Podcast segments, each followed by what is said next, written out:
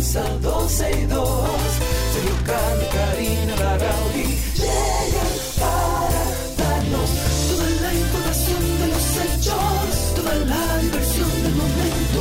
Todo, todo, todo, todo lo que quieres está en 12 y 2.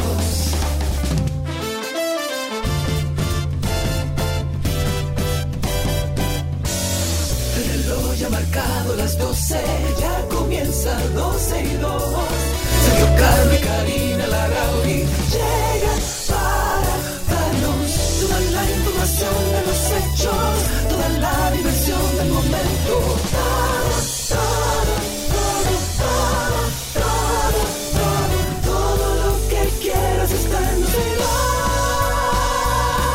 Todo lo que quiere está aquí en 12 y 2. Gracias por la sintonía. Hoy es viernes, Karina Larrauri. ¿Tú, quieres, tú sabes lo que significa que Eso hoy significa que es deberíamos viernes? poner música, música, que deberíamos tomar más poco más con calma, que calma, sí, que se acabó la semana laboral. Sí, así mismo es, así mismo es. Deberíamos de tomarlo con calma. ¿Por qué? Porque los viernes hay que, hay que descansar, hay que soltar la cosa. Hay que liberar la cabeza, relajarse un poco. Adiós Celso, Josuel, Stick, Annie y a todos los que están ahí con nosotros desde tempranito a través de Spaces. Recuerden que pueden ustedes también sumarse. Solo tienen que entrar a Twitter o a X, como se llama ahora, y por ahí buscarnos como 12 y 2. En vivo también a través de nuestra página 12y2.com. ¿Cómo anda la vida? un ¿Cómo anda la como hoy? vida? ¿Cómo que cómo anda la vida? La vida anda y hay que caerle atrás por un pum. ¡Wow! ¡Qué bien! Vámonos entonces con una pro- protesta a favor de la paz que termina en pelea. Yo eso no lo entendí. No, no, jamás. Yo lo vi ayer y yo dije, pero ¿cómo entonces si es por la paz?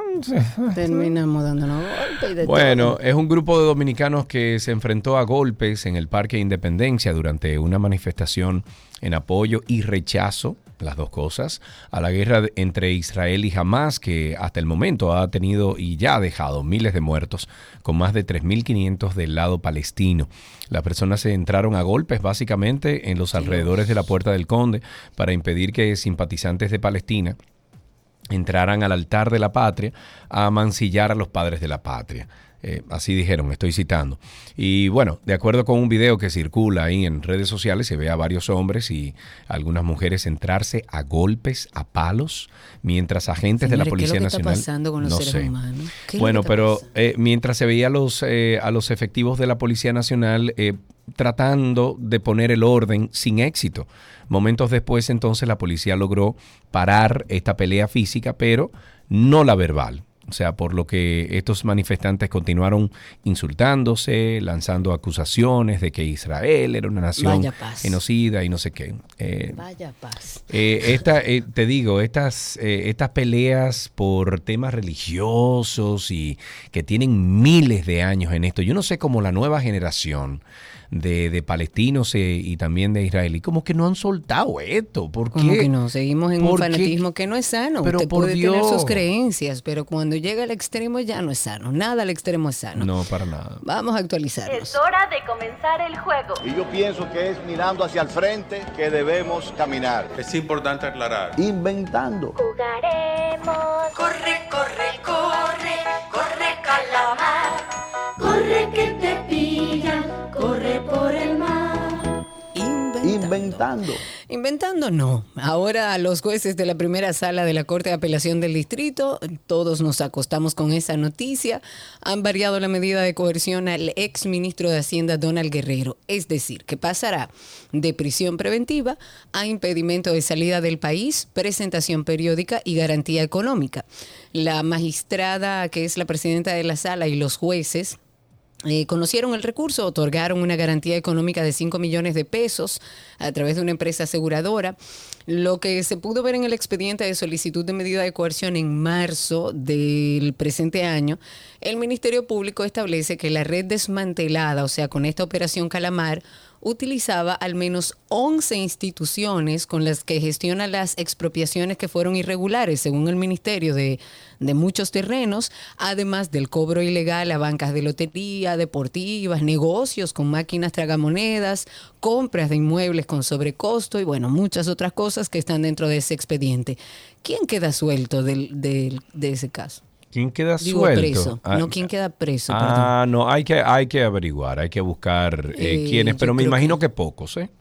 Sí, yo creo que nada Pocos, más queda uno del pocos, caso porque que la, la que no justicia, significa- la justicia y las leyes funciona, como tú me dijiste un día, funciona para los que tienen dinero, para los otros no. Yo nunca te dije eso. Sí, porque el otro día, sí, porque el otro día te dije, bueno, pero hay gente ahí que tiene más de 18 meses esperando que pase algo con su juicio o que le den una sentencia y no lo tienen. Ah, y tú bueno, me en dijiste, ese caso bueno, sí, no tienen Ah, abogados, no tienen dinero, entonces que, siguen que- que presos. soliciten la variación de la medida de coerción cada vez que no es un 40, un 50, un 57% de gente que todavía está esperando a que le pasen sentencia y tiene años Sí, en una cárcel, entonces. Y de Calamar solo queda, creo que Peralta. Entonces, por eso te digo, la justicia, la justicia de Lo- este país funciona para el que tiene cuarto. Pero igual, lo que no significa esto es que ellos están fuera de, de, mm, de este juicio. O sea, ellos son parte de esta operación, ellos van a ser procesados y ya determinará la justicia los niveles de culpabilidad. Esto es simplemente un, un cambio de medidas de coerción. Mm, ok, nos vamos con que iniciaron ya las jornadas del gabinete del dengue. Bravo, caramba, qué sistema de prevención tenemos. El Ministerio de Salud Pública, en coordinación con la Defensa Civil, la Cruz Roja también, Ministerio de Obras Públicas, las alcaldías de varias zonas y el Centro de Operaciones de Emergencia COE, intervinieron en varios sectores del área 2 de salud con medidas que están dirigidas a controlar el brote de dengue que enfrenta el país. Las acciones incluyeron la descachar, a ver, descacharrización. Wow, fumigación, básicamente recoger toda la chatarra. Eh, también eh, fumigación, orientación a los municipios, los residentes de los sectores de Vietnam, por ejemplo, en Lomina, eh, en Los Mina, una de las zonas visitadas por Diario Libre, que fue quien estuvo publicando esto en el día de hoy, junto a los Tres Brazos, Alma Rosa, San Antonio y Los Cartones. Bueno, estos moradores dijeron estar conformes con estas medidas que pretenden disminuir la incidencia del dengue y reducir los casos positivos. Básicamente, lo que tenemos que hacer es matar el bendito eh, Aedes aegyptis, el, el mosquito ese, El con mosquito, sí. el zancudo que tiene las patas como con rayita blanca. Eh, eso es lo que tenemos que hacer. Ahora, en su casa, usted puede también ayudar, amigo ciudadano. Claro, ¿eh? O sea, usted puede incluso que esto sirva para una lección, por ejemplo, de aprendizaje para un hijo suyo o para un sobrino. Usted, venga, vamos a caminar los alrededores de la casa, vamos a caminar los alrededores del edificio, vamos al techo del edificio, vamos a ver si en algún desagüe hay agua posada. Todo eso se elimina. Entonces, si usted Claro. tiene agua posada en algún eh, lugar que usted está viendo y no puede ni siquiera sacarla, vacíele una cuestión de cloro, que eso Exacto. ayuda. Claro que ayuda. Bueno, hablemos un poco de Haití. La ONU realizó ya la investigación eh, que había prometido y dentro de los hallazgos de estos expertos que estuvieron en Haití, se destaca primero el auge del tráfico ilícito de armas de fuego que son utilizadas por las bandas armadas, que eso lo sabemos, pero también arrojó como resultado que el vacío institucional y de seguridad y los muy débiles controles de fronteras representa un entorno muy favorable para que los delincuentes, No me digas. incluidos No, no, no, no. los Pero la ONU. No, pero la ONU. eh, óyeme, son genios de la NASA. ¿Cómo va a ser? Espérate, déjame, Eh, arrojó déjame ese, ese todo resultado. lo que ellos ¡Wow! han dicho. algo ¡Wow, señores! Pero estamos hablando de gente años. brillante. Eso se dieron cuenta ahora mismo, Karina. Qué cosa tan bella. Yo creo que no, que eso es- son temas incluso que se han debatido en la misma ONU, pero Mil veces, años en esto, en lo mismo. Años, totalmente. Pero ellos dicen que todo este tema de la frontera tan débil eh, es un lugar donde los narcotraficantes y las actividades delictivas, pues evidentemente pasan de manera regular. Pero además, este informe reveló que Estados Unidos es el principal suplidor de armas de fuego de todo tipo Qué lindo. Para Haití, seguido esto de, de la República Dominicana, que según ellos funge como un puente, para el claro, contrabando. porque por ahí, Y- por esas es sierras, lógico. oye, por la sierra que divide República Dominicana de Haití, por ahí pasa todo. Todo, todo, y ahí se vende, se eh, eh, trafica con armas, todo esto directo de bandas peligrosas como la que conocemos, muy famosa, llamada 400, eh, 400 Maguazo. El documento oficial detalla, hay una parte que quería citar y cito, la mayoría de las armas de fuego y municiones en circulación en el país se fabrican o se adquieren originalmente en los Estados Unidos y llegan a Haití directamente de los Estados Unidos y a través de la República Dominicana. O sea, llegan a nuestro país Claro. y de aquí la envían a Haití. Entonces, Por óyeme, es ahí ahora- ese es un tema, Karina, más profundo, porque ahora hay que averiguar quiénes son los que están importando armas a República Dominicana de los sobre Estados un Unidos país y que, que la quiere están negar la situación y que de la están pasando a Haití. Y que además para nadie es un secreto que Estados Unidos, el tema de las armas, incluso las guerras, son un negocio. 500 millones de armas, señor, en Estados Por Unidos. eso. Y hay Eh, 350 si no, millones mire de cómo gente. está la situación allá, que le dan un arma. Usted no puede beberse una cerveza con 18, pero yo creo que con 15 puede ir a una tienda y adquirir un... Hasta en un banco. Tú abres una. en Tú abres. lado. Creo que es en Tennessee- no, en, en Texas. Que tú abres una cuenta de banco y te regalan una escopeta. Sí, es una cosa terrible. Pero bueno, eh, estas investigaciones dicen que los pandilleros pueden adquirir pistolas, escopetas, rifles, semiautomáticos, municiones, todo esto corresponde al mercado ilícito haitiano o de la República Dominicana. Pero las bandas más grandes han venido intentando adquirir material específico de países como Estados Unidos y, y usan canales directos. Por ejemplo, como les dije, la adquisición de armas de fuego de mayor calibre, incluidos, señores, fusiles Qué automáticos, ametralladoras, o sea, incluso con calibres poco comunes que llegan a Haití y según la ONU, desde los Estados Unidos llega. Entonces no debe sorprendernos que Estados Unidos siempre ha negado la situación de Haití, a excepción de la última vez cuando Biden dice, no, hay que ver cuál es la situación en Haití. Sí, pero aquí tiene que haber una conexión. Aquí tienen que estar importando claro. armas de Estados Unidos que pasan para allá. Eso no se puede negar. Ya regresamos. Abordando otros temas, el ministro de Relaciones Exteriores dominicano, el señor Roberto Álvarez, dijo en el día de ayer que ahora falta que Haití cumpla con su obligación de recibir a la comisión de la OEA que esta semana se reunió con autoridades dominicanas e hizo una evaluación, bueno, la que estabas hablando tú, Karina, al participar como orador invitado en un evento de la Cámara Americana de Comercio de la República Dominicana, el ministro, eh, el, eh, perdón, ajá, el ministro de Relaciones Exteriores, Álvarez, dijo que el vecino país debe permitir a la misión tener acceso a la obra y ofrecer la documentación técnica que la soporta. Y dijo, estoy citando, no sabemos si las autoridades haitianas van a parar el canal ni siquiera sabemos a ciencia cierta si van a recibir a la comisión con la urgencia que amerita el momento. El canciller fue enfático al reiterar que si ocurre una tragedia, será responsabilidad de las autoridades haitianas asumir la obligación de reparar los daños. Pero ¿qué autoridad haitiana? ¿De qué están hablando? Ahí pasa una tragedia y no va a pasar absolutamente nada. Vamos a tener que resolver nosotros, punto. La verdad no. Y en este caso, un poco para eh, corregirte, porque creo que te confundiste, en este caso es la OEA, o sea, es la Organización de los Sí, Estados Americanos. eso Es otra investigación. Eso dije. No, eso porque dije. decías que hablaba de Ah, la... ya, ya, ya, ya, Eh, ya. Es otra, es otra investigación. Ya, Es ya, del ya, mismo tema, pero es otra cosa. Listo. Por otro lado, en respuesta a la visita de la comisión, el ex cónsul de Haití, que es de lo poco que queda en República Dominicana, Edwin Paraizón, ha cuestionado que la delegación enviada por la OEA a la isla para, bueno, recopilar toda la información solo haya visitado República Dominicana, según ellos, y que sobrevolaron sin autorización la franja norte de la frontera. ¿Y quién autoriza? Eh, Porque es la misma pregunta. Ok, yo necesito sobrevolar. ¿A quién llaman Haití? Bueno, es que no hay un Estado en Haití.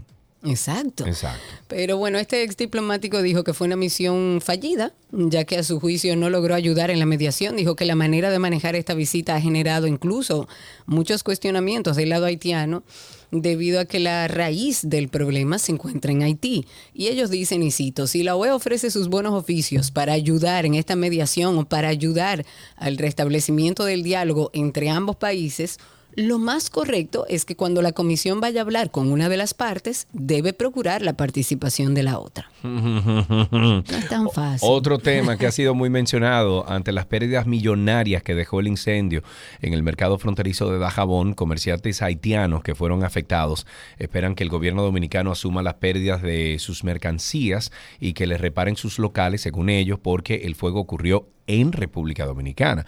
Estos eh, perjudicados quienes esperan reanudar con el comercio desean que las autoridades no demoren con la indemnización para así poder llevar entonces la comida a sus hogares en Haití. De acuerdo con la abogada de varios de los afectados, dijo que trabaja de la mano con los perjudicados para hacer un levantamiento de los daños y pérdidas ocasionados por el incendio para entregarle un informe real a las autoridades dominicanas para que acudan a su auxilio. Ok, dentro de las cosas también para ponernos al día y que tenemos que tomar en cuenta es que nosotros tenemos una deuda con Danilo. Digo yo no. ¿Eh? ¿Qué? Mucha gente. ¿Eh? Sí, sí, sí. ¿Deuda? Sí, ¿Y sí. qué yo le, qué yo le devolví? Eh, perdón, a Danilo. eh, eh, él ha llamado el presidente, bueno, el expresidente, aunque es correcto decirle presidente. Mira, Danilo Karina, Medina. ten mucho cuidado con lo que tú vas a decir. Porque aquí en República Dominicana, mira. Bueno, él ha llamado a los productores campesinos del puerto, de San José de los Llanos, a todos ha llamado a que voten por Abel, porque es el candidato que va a recuperar el campo, siendo presidente de la República. Pero escuchemos este audio, señora. Yo creo que Yo quiero pedirle que me paguen votando en febrero por los alcaldes y votando en mayo por Abel Martínez. Pero que le paguen qué. Pero Dios mío. Si ustedes lo hacen, yo me siento totalmente pagado. Y yo espero que lo hagan. Porque no se trata ni siquiera de favorecer a Abel. Se trata de ustedes mismos. Ustedes mismos. Ese voto que ustedes van a dar en mayo no es por Abel, es por ustedes. Es por haber. Si no ustedes quieren haber. que vuelva a florecer lo que hicimos, Ay. hay que Oye. votar por Abel. Qué bonito. ¡Bravo, Danilo! bravo, bravo.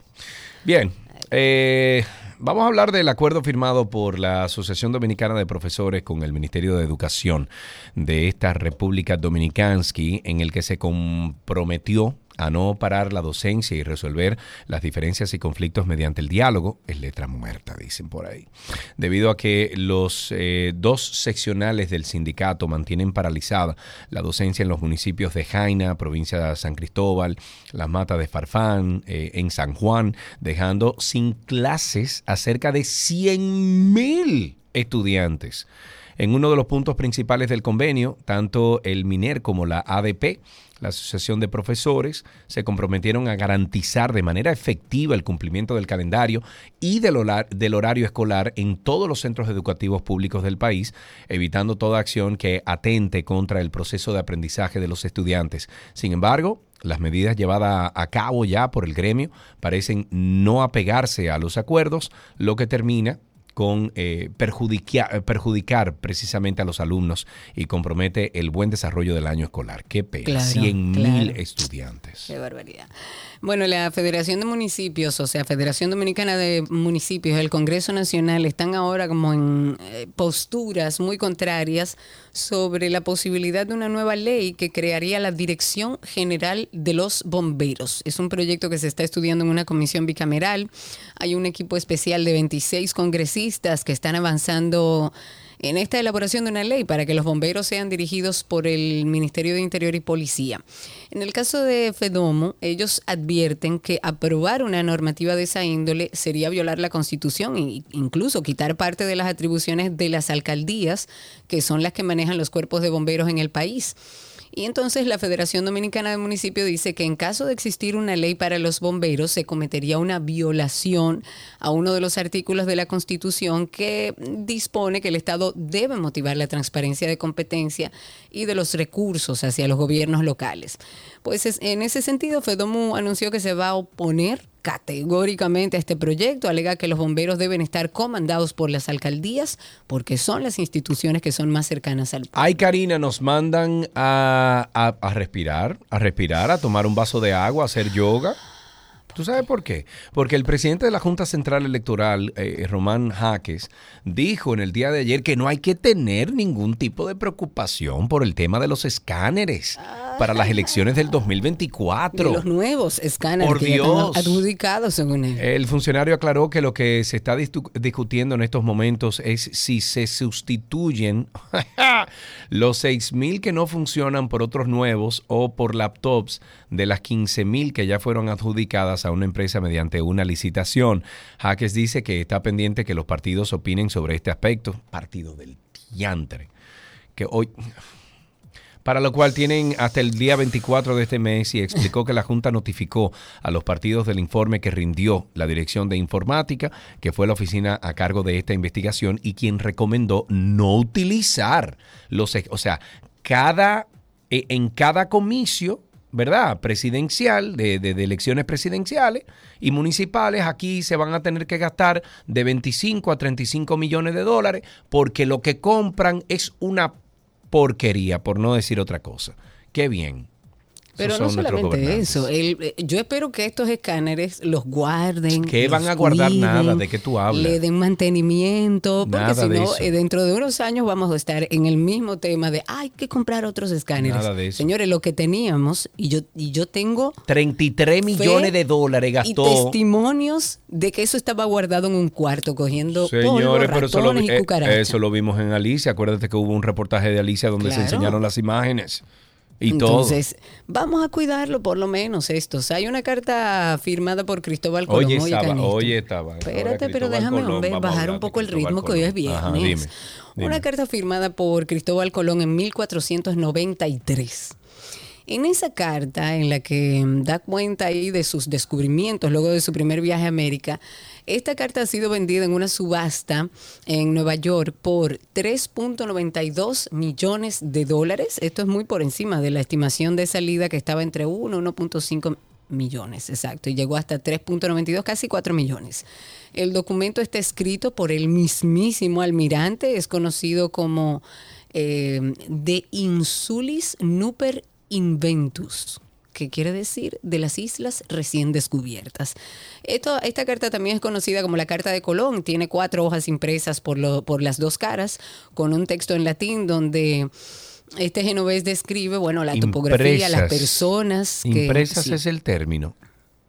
No escritas Sí. a mano. Es lo mismo. Bueno, estás En haciendo una hojas impresión. impresas. Bueno, sí, lo que pasa es que estás haciendo una impresión con una tinta, o sea que podría ser impresa, sí. Claro. Dale.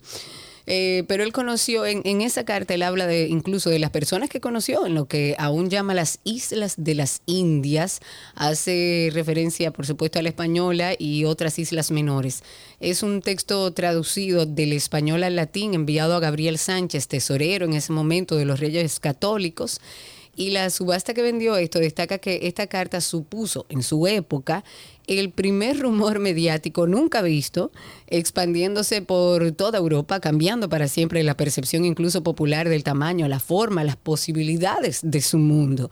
Este es el único ejemplar disponible de la Carta de Colón y fue vendida en 3.9 millones de dólares. El presidente de la República, Luis Abinader, designó de manera póstuma a Eugenio de Jesús Marcano Fonder como naturalista nacional de la República Dominicana. Esta disposición destaca los aportes del profesor Marcano Fonder como explorador y conocedor a fondo de toda la geografía nacional. Cerrando con el tema de Haití, cerrando esta parte introductoria, Joseph Félix Badillo, la persona que supuestamente planificó el asesinato en el año 2021 del presidente haitiano Jovenel Moïse, fue detenido ya en Puerto Príncipe. Esto era, él era un ex agente de la unidad anticorrupción, fue destituido por graves faltas éticas.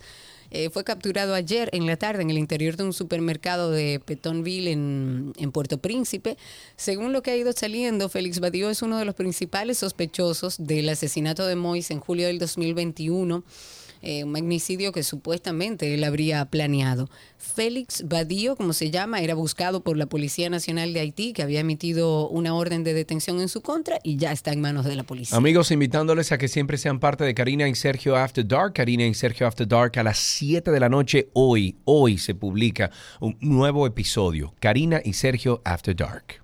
Nuevamente en este podcast en el que pretendemos siempre hablar de bienestar y de salud mental. Y justamente partiendo de esto queremos hablar del espectro de los trastornos por déficit de atención, popularmente conocidos por las siglas de TDAH. El TDAH es una condición del neurodesarrollo, o sea que acompaña al individuo desde los primeros días de vida. ¿Cuáles son los síntomas? ¿Cómo puedo yo de adulto identificar? Espérate, aquí hay signos de alerta. Se caracteriza por una tríada, inatención, impulsividad e hiperactividad. Son buscadores de riesgo. Riesgo, le gustan los deportes extremos, pueden tener adicciones al sexo, al alcohol, al tabaco. Y a pesar de que la investigación sobre el TDA sigue progresando todos los años, hay mucha desinformación sobre este trastorno. Los adultos deben tener la suficiente capacidad como para determinar qué le está pasando, ir a buscar ayuda. Karina y Sergio. After Dark. Karina y Sergio After Dark en todas las plataformas de podcast. Entre ahora mismo a Google. Usted pone Karina Larrauri Podcast o Sergio Carlo Podcast y ahí se encontrará entonces con el podcast de 12 y 2. Suscríbase por igual y también el de Karina y Sergio After Dark. Todo lo que quieres está en 12 y 2.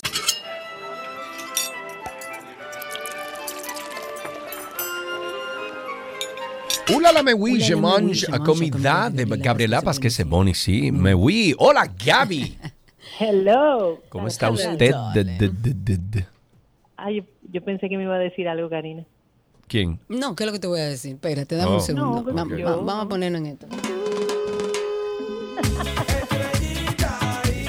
Ok. Una pelita. Tengo, tengo que, tengo que asumir que ganaron las estrellas Aquí anoche. no todos somos Claro. toros. También hay estrellitas. Espérate, déjame celebrar. ¿Y tú fuiste al juego, Gaby, anoche? Sí, sí, sí. Sí, estuviste. Ahí será que teníamos que ir juntas, Ah, Gaby. hombre. Para yo darle cuerda al don y a Gaby. Sí. yo estaba esperando que tú me recibieras con eso. Mira, que no, eh, cuando vi el, el partido, yo dije, yo tengo que hablar con Gaby, es que yo tengo que... eh, tú sabes que los estrellitas tenemos una particularidad como, mm, por lo menos yo en mis 44 años he celebrado y dado cuerda una sola vez. Cuando nos toca hay que darla. Claro. Pero lo gracioso de es, Cari, que a mí me ven y me preguntan por ti. ¿Y qué? Y claro. Perdón. Y digo, y digo, ok, muy bien. Hay que, hay que traerte al corral aquí. Bueno. por favor, por favor. Vamos a cerrar semana de, de auyama. Eh, tengo una receta pendiente por hacer. Ya van de, a preparar el puré para, para poder preparar sí. estas galletas. Wow, cuánto me gustaría a mí una sopa de auyama ahora mismo. Mm, Pero eso no me hay que. Diantre, qué ricura. Llámate a Vita, que son ricas. Uy, no, yo pedí una en, en Asador de Castilla, pedí Ah, una, bueno, también. sí, pedí una cosa, ¿cómo se llama eso? Una, una mm, lenteja con una sopa lo de tomas o lenteja. lo bueno. dejas. Exacto, bueno. Está bien, sigue Gaby, Gaby, pero que ah, mencionaste la auyama y me pareció genial. Claro, porque sí. estamos culminando esa semana. Entonces, bueno, hoy voy a tratar de hacer de hoy a mañana las galletas de, de chocolate chip de auyama, pero Ay, vamos sí. a cerrar con un dip de auyama. Eh, hace mu- muchos años, por decir así, porque, porque tenemos muchos años en esto, habíamos trabajado un hummus con auyama asada, que de hecho es espectacular. Entren a la página 12 y 2 o a mi cuenta, que en algún lado está. Es muy sencillo, es la misma preparación del hummus, lo único que asamos la auyama. Pero a raíz de eso también preparé y buscando en, en, la, en las recetas que tengo de auyama, me encontré con este dip de auyama, que en efecto es delicioso y es diferente al, al que en esa ocasión preparamos como hummus eh, con auyama. Y lo que tienen en común ambos en de esta preparación es que vamos a asar la auyama en trozos y luego pues la vamos a mezclar eh, con otros ingredientes. Pero es espectacular porque lo puedes servir con, con pita chips, con chips de, mm, de maíz va riquísimo, con casabe por igual, todo lo que sea así como crocante eh, le va súper bien. Mi combinación más rica para, para este dip es los chips de maíz, porque el maíz y la auyama van de la mano como que, que son mejores amigos. Entonces, vamos a necesitar dos tazas de cubos de auyama, o sea, o, o un trozo de, de auyama que vamos a cortar en cubos y esta la vamos a hornear, ya te voy a decir cómo. También necesitamos media taza de queso feta, un tercio de taza de nueces. Vamos a utilizar, si quieres, un toquecito de un mix de hierba, puede ser el de Wallah o puede ser un, un toquecito de, de alguna hierba, albahaca o, o romero seco para asar las auyamas.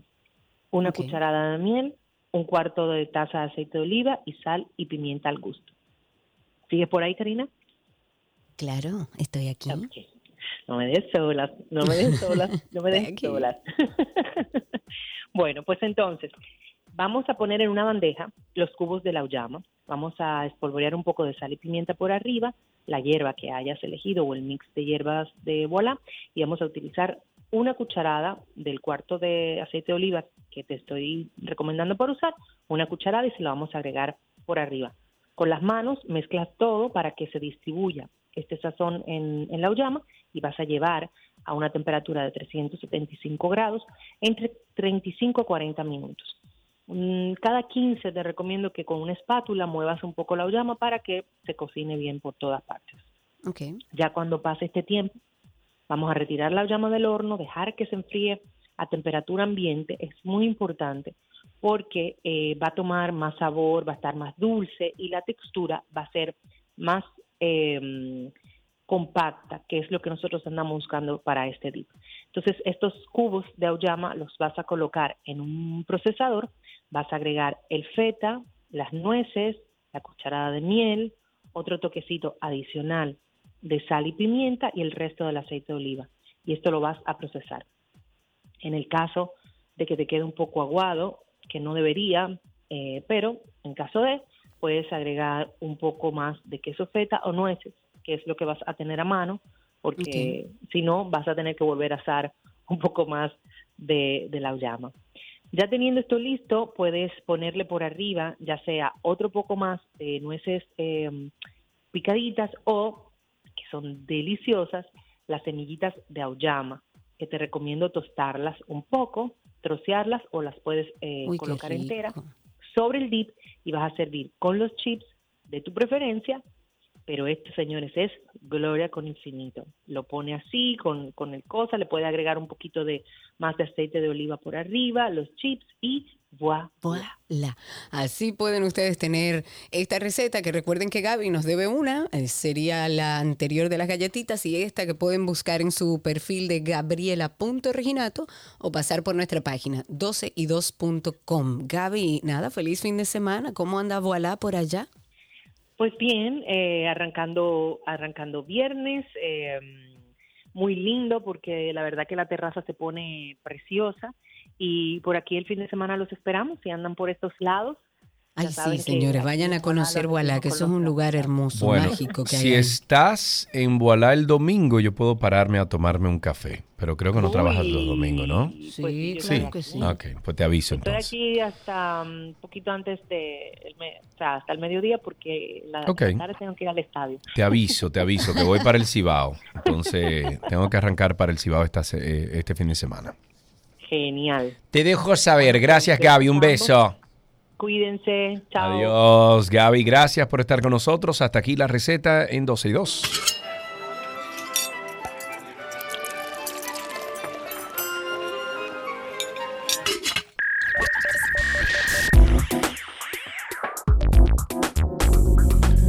Empezar con algunas novedades de Spotify aquí en lo mejor de la web. Y como sabemos, Spotify es ya más que una plataforma dedicada a la escucha de los temas musicales de artistas y bandas favoritas. Es mucho más que eso.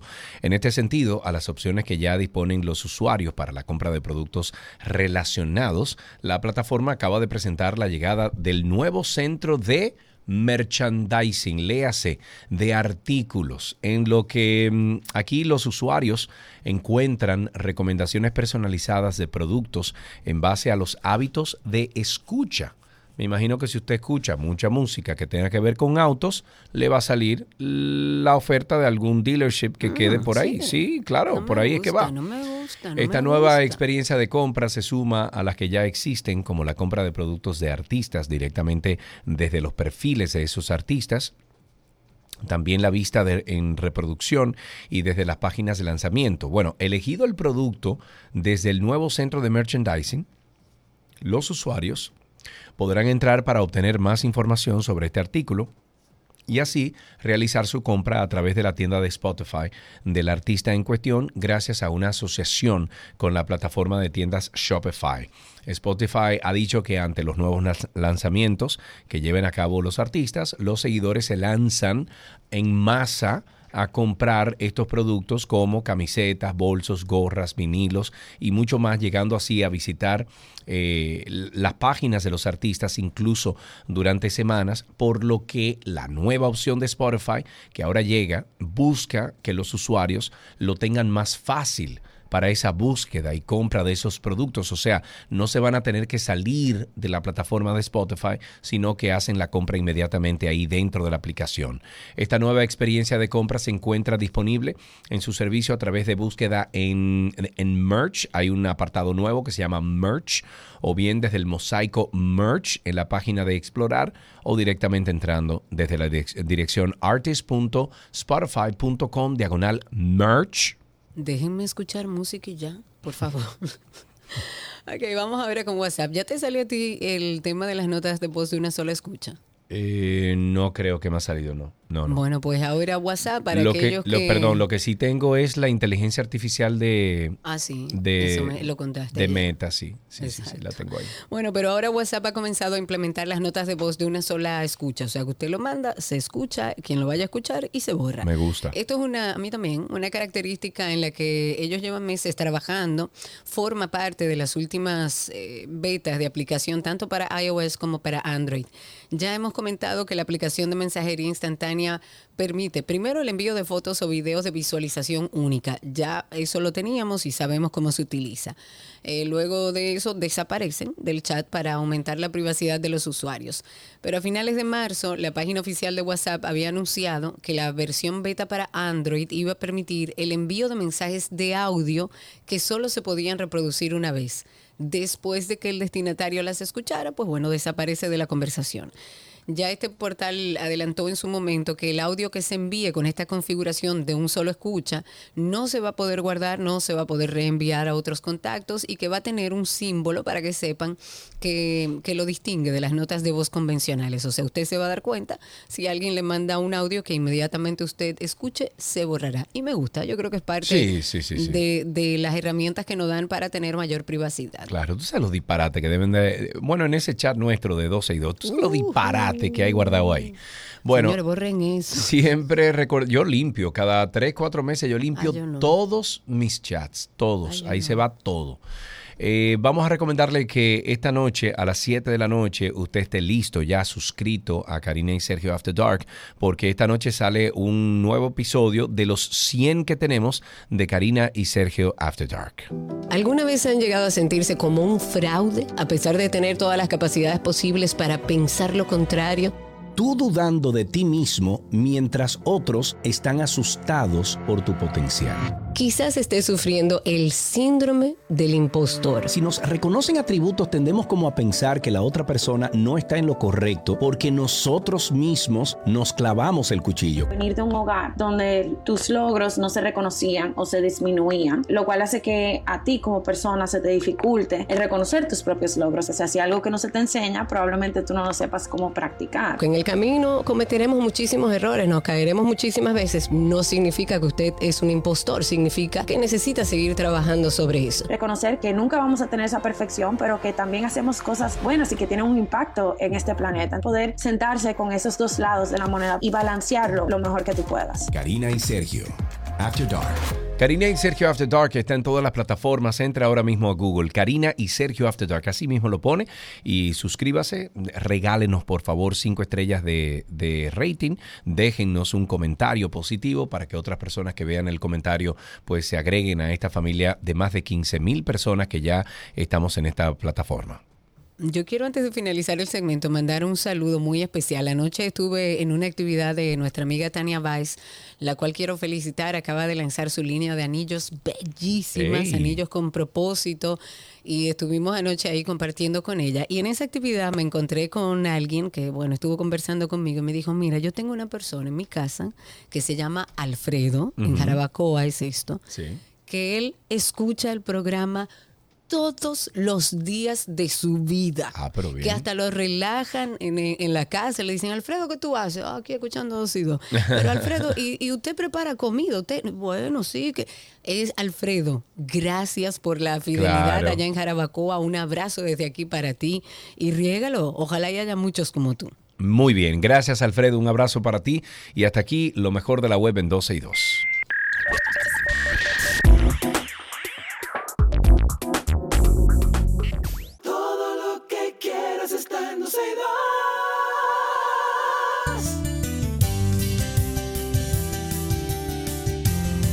Esta es una conversación interesante y además es deliciosa porque estamos recibiendo en esta cabina a Nuris González de, mírame la mano Karina en la, en la cámara, dice Nuris González de Benile, como espérate, Bellinello, así, tiene que ser así. Bellinello, tiene que ser así. Bellinello. Si no haces con la mano, no es italiano. Bueno, ella es la gerente administrativa de Molino del Sol y junto a ella conoceremos la historia de esta marca en ocasión, bueno, estamos celebrando 30 aniversario. Nuris, gracias por estar con nosotros. ¿Cómo estás? Mm, Yo estoy muy bien y agradecida de que me hayan invitado a estar con ustedes. Además, me encanta tu look. Ajá. Es un look muy chévere, eh, tu pelo, todo está muy chévere, la presentación. O sea que vienes de parte de, de una gente con muy buena onda y lo demuestras. Muchas gracias. Qué bueno, cuéntanos un poquito de, de cómo inició hace 30 años Molino del Sol. Mira, Molino del Sol es un emprendimiento de mi esposo. Hoy después de 27 años de matrimonio también, que llega a República Dominicana buscando el sueño, vamos a decir el sueño americano, el sueño de cualquier El joven sueño- emprendedor. el sueño dominicano en ese Dominicano, entonces. así mismo, caribeño, vamos a decir así. Claro. Llegó hace 30 años, fundó una empresa eh, de panificación dirigida más a otro sector, más de colmados y esas cosas así. Ya después comienza a, a no ver resultados. En el 97, 98 deciden hacer un cambio, decide hacer un cambio, entrar al sector de los supermercados que en ese momento empezaba a hacer panes integrales desde ese momento, galletas integrales y lo demás es historia. Pero, pero tu esposo eh, eh, siempre fue como, porque veo que sus productos son muy, muy cuidados. Eso lo veo cuando voy al supermercado. Yo lo he dicho al aire aquí, soy consumidor incluso de, del pan artesano de ustedes porque me fascina. Mi hermana también un día llegó a mi casa y mi hermana anda con toda su comida arriba y llegó y me dijo, mi hermano, mira, tú has probado este pan. Y yo, es el que yo tengo. O sea, es el que yo-". Entonces, tiene que haber un trasfondo eh, de parte tuya, de parte de tu esposo, de la dirección que toma la compañía. Entonces, ustedes vienen con, con esa alimentación saludable de antes. Definitivamente que somos personas de este momento y que personas que nos cuidamos. Ok. Eh, si nuestra alimentación es así, nuestro estilo de vida es un estilo de vida saludable, pero también es un placer y parte de nuestra misión es hacer productos nutritivos, no solamente comercialmente hablando, sino también que sean nutritivos. Y se demuestra en todos nuestros productos desde el inicio. Hoy destacas el pan artesano, Sí. pero nosotros empezamos en el 98 a hacer productos integrales. La galleta de avena industrializada que está en el supermercado, la primera. Y la de ajonjolí, que, La de ajonjolí que también. tengan cuidado, señores, porque comen una y se van a comer Sí, 10 o con- 15 o con- 20. Con, un aguacero, con una galletita con... Ay, ay, ay, Y un chocolate caliente. Y un chocolate caliente. Qué ricura, qué Entonces, ricura. Y la- Ajá. Y entonces, Nuris, en la actualidad, ¿cuáles son sus productos como más destacados? Mira, definitivamente que entrarnos al renglón del pan en lonjas, que eso ocurre ya después del 2000, nos Ujú. abrió un, un espacio importante, 2000, 2004. Nos abrió un espacio importante porque el mayor consumo estaba ahí. Pero eso nos da una diversidad, aunque el pan integral, el pan multigrano, el pan artesano que planteas, pero también nosotros somos muy fuertes en el pan blanco cada vez más. Nosotros también Sí, yo lo he probado, me gusta. Sí, es un Sí, buen claro, pan, es es un, excelente pan, producto. sí, Como claro. decías, aquí está el cuidado de un individuo que es mi marido, orgullosa también, pero un hombre muy enfocado, donde él plantea que primero la calidad. Yo soy la del negocio, yo digo que la distribución, Claro. pero eh, hacemos juntos el binomio perfecto Qué y bueno. definitivamente que la calidad unida con una buena distribución es lo que ha dado el éxito. Tú sabes, tú sabes que eh, ustedes me enviaron un regalo el otro día y me lo llevé por mi casa y, y lo tengo ahí, ¿verdad? Y de repente comencé a probar los palitos esos de pan. ¿Cómo se llama eso? Los grisini, ¿verdad? Los grisini. Pero aquí le decimos palito. Bueno, palito de pan. Palito, palito. Y yo los dejé, yo pongo todo en la nevera, porque eh, aunque no es necesario, pero lo pongo en la nevera, porque me gusta como frío el pan. Y entonces yo recuerdo que me dieron seguidilla y yo pasaba por la nevera y tenía que coger uno de los grisines, uno de los palitos de pan y darme. eh, en, en los productos en total, ¿cuántos son eh, todos esos productos? O sea, ¿cuál es la cantidad de productos en total que ustedes Mira, tienen? comercializando en el supermercado tú puedes encontrar, dependiendo el, el- el sector, hasta Sí. 45 productos diferentes, entre, entre diferentes tipos. No me gusta decir sabores, sino tipos y sabores en sí, porque por ejemplo el grissini tú puedes encontrar integral, eh, natural, de ajo, de queso, Ah, no de sabía. Entonces hay una muy alta variedad de cada uno de los renglones. ok. Eh, igualmente con las galletas, nosotros somos muy fuertes en la galleta, Sí, empezamos sí, con sí, las galletas. ¿eh? Eh, nuestras galletas también se exportan, quiero aprovechar y mencionarlo. Claro. Entonces hay una variedad muy fuerte de galletas también. Yo tengo una variedad de ajo, ajo con orégano, la cubana, la galleta que decías integral, que es la marca nuestra también, mi trigo es una marca nuestra, la galleta criolla, la galleta de huevo. Hay una variedad y además, estos son los productos comercialmente hablando, pero también eh, hacemos productos para, para catering. Ah, Eh, es un orgullo nuestro también decir que para la industria eh, de la aviación, para la, hay, una, hay una empresa que hace, eh, le prepara la- el alimento para los aviones, sí. eh, que nosotros le hacemos el catering, le fabricamos panes también alternos, no comerciales, pero sí, Ya. hacemos hasta muffin para esta empresa. Señores, pero ustedes hacen de todo. Es una, una vasta gama de Enorme la productos. cantidad de productos. Nuris, y, y estamos hablando de una empresa de 30 años. Háblanos de la cantidad de colaboradores, de mujeres que laboran en la empresa y cómo han ido creciendo. Bueno, eh, ese es principal, nuestro principal orgullo. Nosotros tenemos 340 colaboradores. Wow. De esos 340 tenemos el 40% aproximadamente somos chicas. Eh, tenemos un equipo fuertísimo en el área de empaque porque la empresa no está totalmente automatizada. Ok. Y utilizamos muchísimas mujeres fuertes. Sí. Me gusta muchísimo decirlo. Eh, Yo tengo un Qué equipo de bueno. personas porque la panadería es un equipo, un trabajo de, de robusto, tú Sí, sabes. claro, claro. Entonces tenemos un- un equipo de personas eh, jóvenes. eh, de, de empeño, de impulso. Mira, pasó la época del COVID. Nosotros en ningún momento, con todos los, eh, los cuidados del lugar, ese equipo siempre estuvo ahí. Sí. Eh, no tuvimos ningún fallecimiento, todo correcto. Wow. Es decir, que yo, es bueno que me hagas esa pregunta, porque realmente este es nuestro principal activo. Estos, Claro. Estas personas que, que forman parte del equipo. Tú mencionaste que ustedes exportan. Sí. Eh, pero tengo entendido que también tienen un plan de expansión a otros mercados. Cuéntanos un poquito de eso y hasta dónde llegan actualmente. Mira, nosotros estamos en República Dominicana y también en Puerto Rico, pero toda la costa este de Estados Unidos. Hace, en el 2002, llegaron unos muchachos y llevaron unas galletas, la galleta de un que mencionaba, Sí. maleteada. La que- Oye, antes era la, así. que, la que crean la, la seguidilla. Oye, y todavía esa galleta es la más vendida en Estados Unidos. ¡Wow! Ahora la cubana tiene también mucha fuerza, pero estamos en toda la costa este. No menos cierto que hay un distribuidor muy pujante, que estamos, eh, el distribuidor de Miami. Manuel está intentando llevar a zonas más dentro de Estados Unidos, Claro. donde tampoco la presencia dominicana no es tan fuerte, pero que realmente a la gente le gusta. ¿Ustedes se venden como un producto dominicano? Sí, señor. Sí, ok. Claro que sí. Al principio mm, nos decían que podía ser contraproducente, pero definitivamente que a la larga eh, la gente dominicana viene y lo- la gente lo busca aquí y lo pide allá Claro. y ha sido nuestro fuerte. Ok, Sí. muy bien. Eh, ¿Dónde podemos, bueno, en supermercados, en, en tiendas, tiendas de, conveniencia. De conveniencia. En, en farmacias, muchas farmacias los tenemos. Eh, Recuérdate, como te decíamos, en todo el país, desde Claro. Montecristi, Pedernales, Samaná, con fuerza donde otras marcas tal vez entienden que no es importante. En el sur tenemos una presencia muy importante.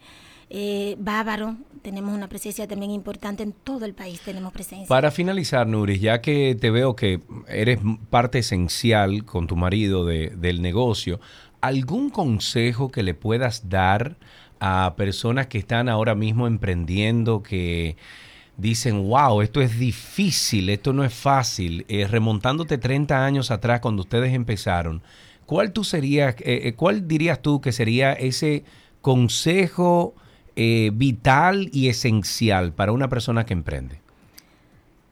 hay que ser conservadores. Tenemos que tratar de no querer hacer más de lo que podemos y de no también arroparnos hasta donde la sábana nos dé. Es muy importante porque muchas veces comenzamos algo y entendemos que rápidamente vamos a ver los resultados. Nosotros los resultados los estamos viendo probablemente 20 años después. Eh, el trabajo tesonero, creo que hay que ser conservador, ser bastante persistente. Sí. Porque los problemas son muchos, son muchos. Recuerdo como ahora cuando mi esposo no podía dormir porque llegar la nómina, las nóminas eran difíciles. Los primeros años fueron muy, muy difíciles. Eh, pero definitivamente que hoy la historia es otra. Claro. Y está unida a un trabajo muy importante, a un líder como es mi marido, y a todo el equipo. Ay, qué Ay, qué lindo, linda. Dios mío, qué testimonio más hermoso. Luli, te voy a dar un abrazo que- cuando terminemos. Y a todo el equipo de personas que forman Claro, parte, ¿verdad? claro, a claro. todos, sí. Sí, pero Qué el lindo. verte, el verte así, Karina, verla así emocionada, eh, eh, es eh, muestra de que ustedes son un equipo muy compenetra- compenetrado. Además, eh, qué, qué orgullo debe sentir tu marido de ti, de que cuando hablas de él así de esa forma, te pones así. Hasta yo voy a poner a llorar aquí, Dios mío. No, no, no. Pero bueno, muchísimas gracias Nuris González por estar con nosotros aquí. Felicidades por esos 30 años eh, de, de buenos productos. Me encantó escucharte decir que tu marido se encarga de la calidad y yo me encargo de todo lo otro. Eso debe ser esencial. O sea que muchísimas gracias y, y gracias por ser parte de este programa también. Gracias a ti, gracias Karina, un placer. Bueno, Un hasta aquí esta conversación interesante en 12 y 2.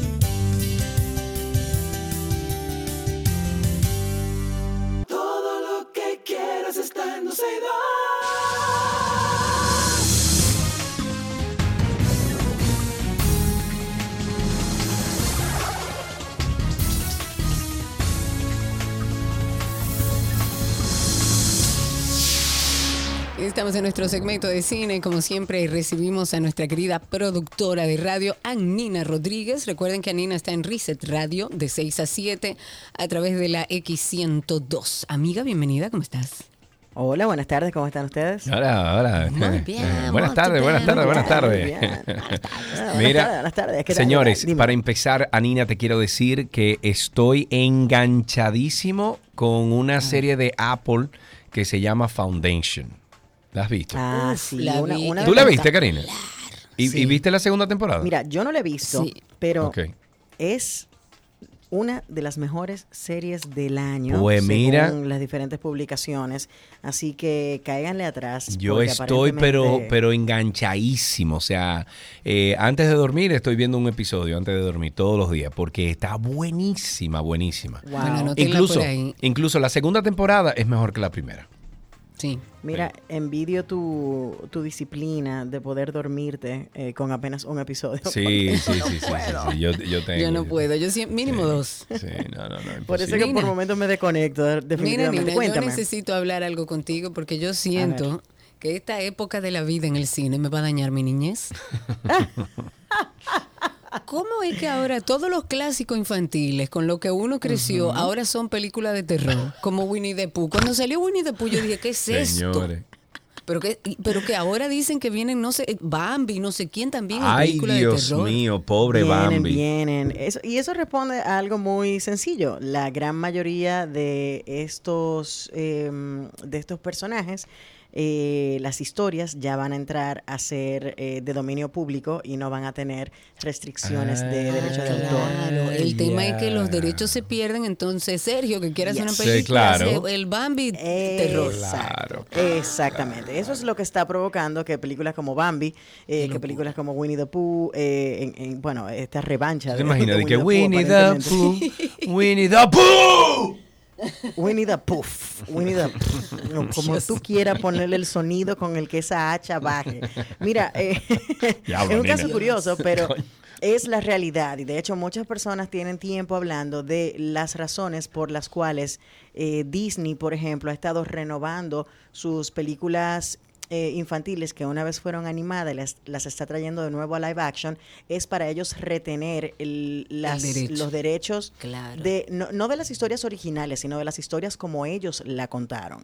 ¿Entiendes? Para que esos claro. elementos que forman parte de la historia original eh, que Disney presentó, tomando los derechos de la obra original, no sean, eh, no lleguen a estar dentro del dominio público. Hay otros que son inevitables. Entonces, como ya estas obras, como Winnie the Pooh, de eh, E.L. Milne, si mal no recuerdo es el nombre del autor, ya van a estar, eh, ya tienen la libertad de, de ser utilizadas por cualquier persona porque son de dominio público, como la música clásica, como muchísimas, o sea, la gente sabe, por ejemplo, que tú puedes utilizar cualquier música de Beethoven, de Bach, de Tchaikovsky, no importa, sí. y utilizarla en cualquiera de tus proyectos porque no Claro. tienen eh, licencia, no cobran una licencia, Sí.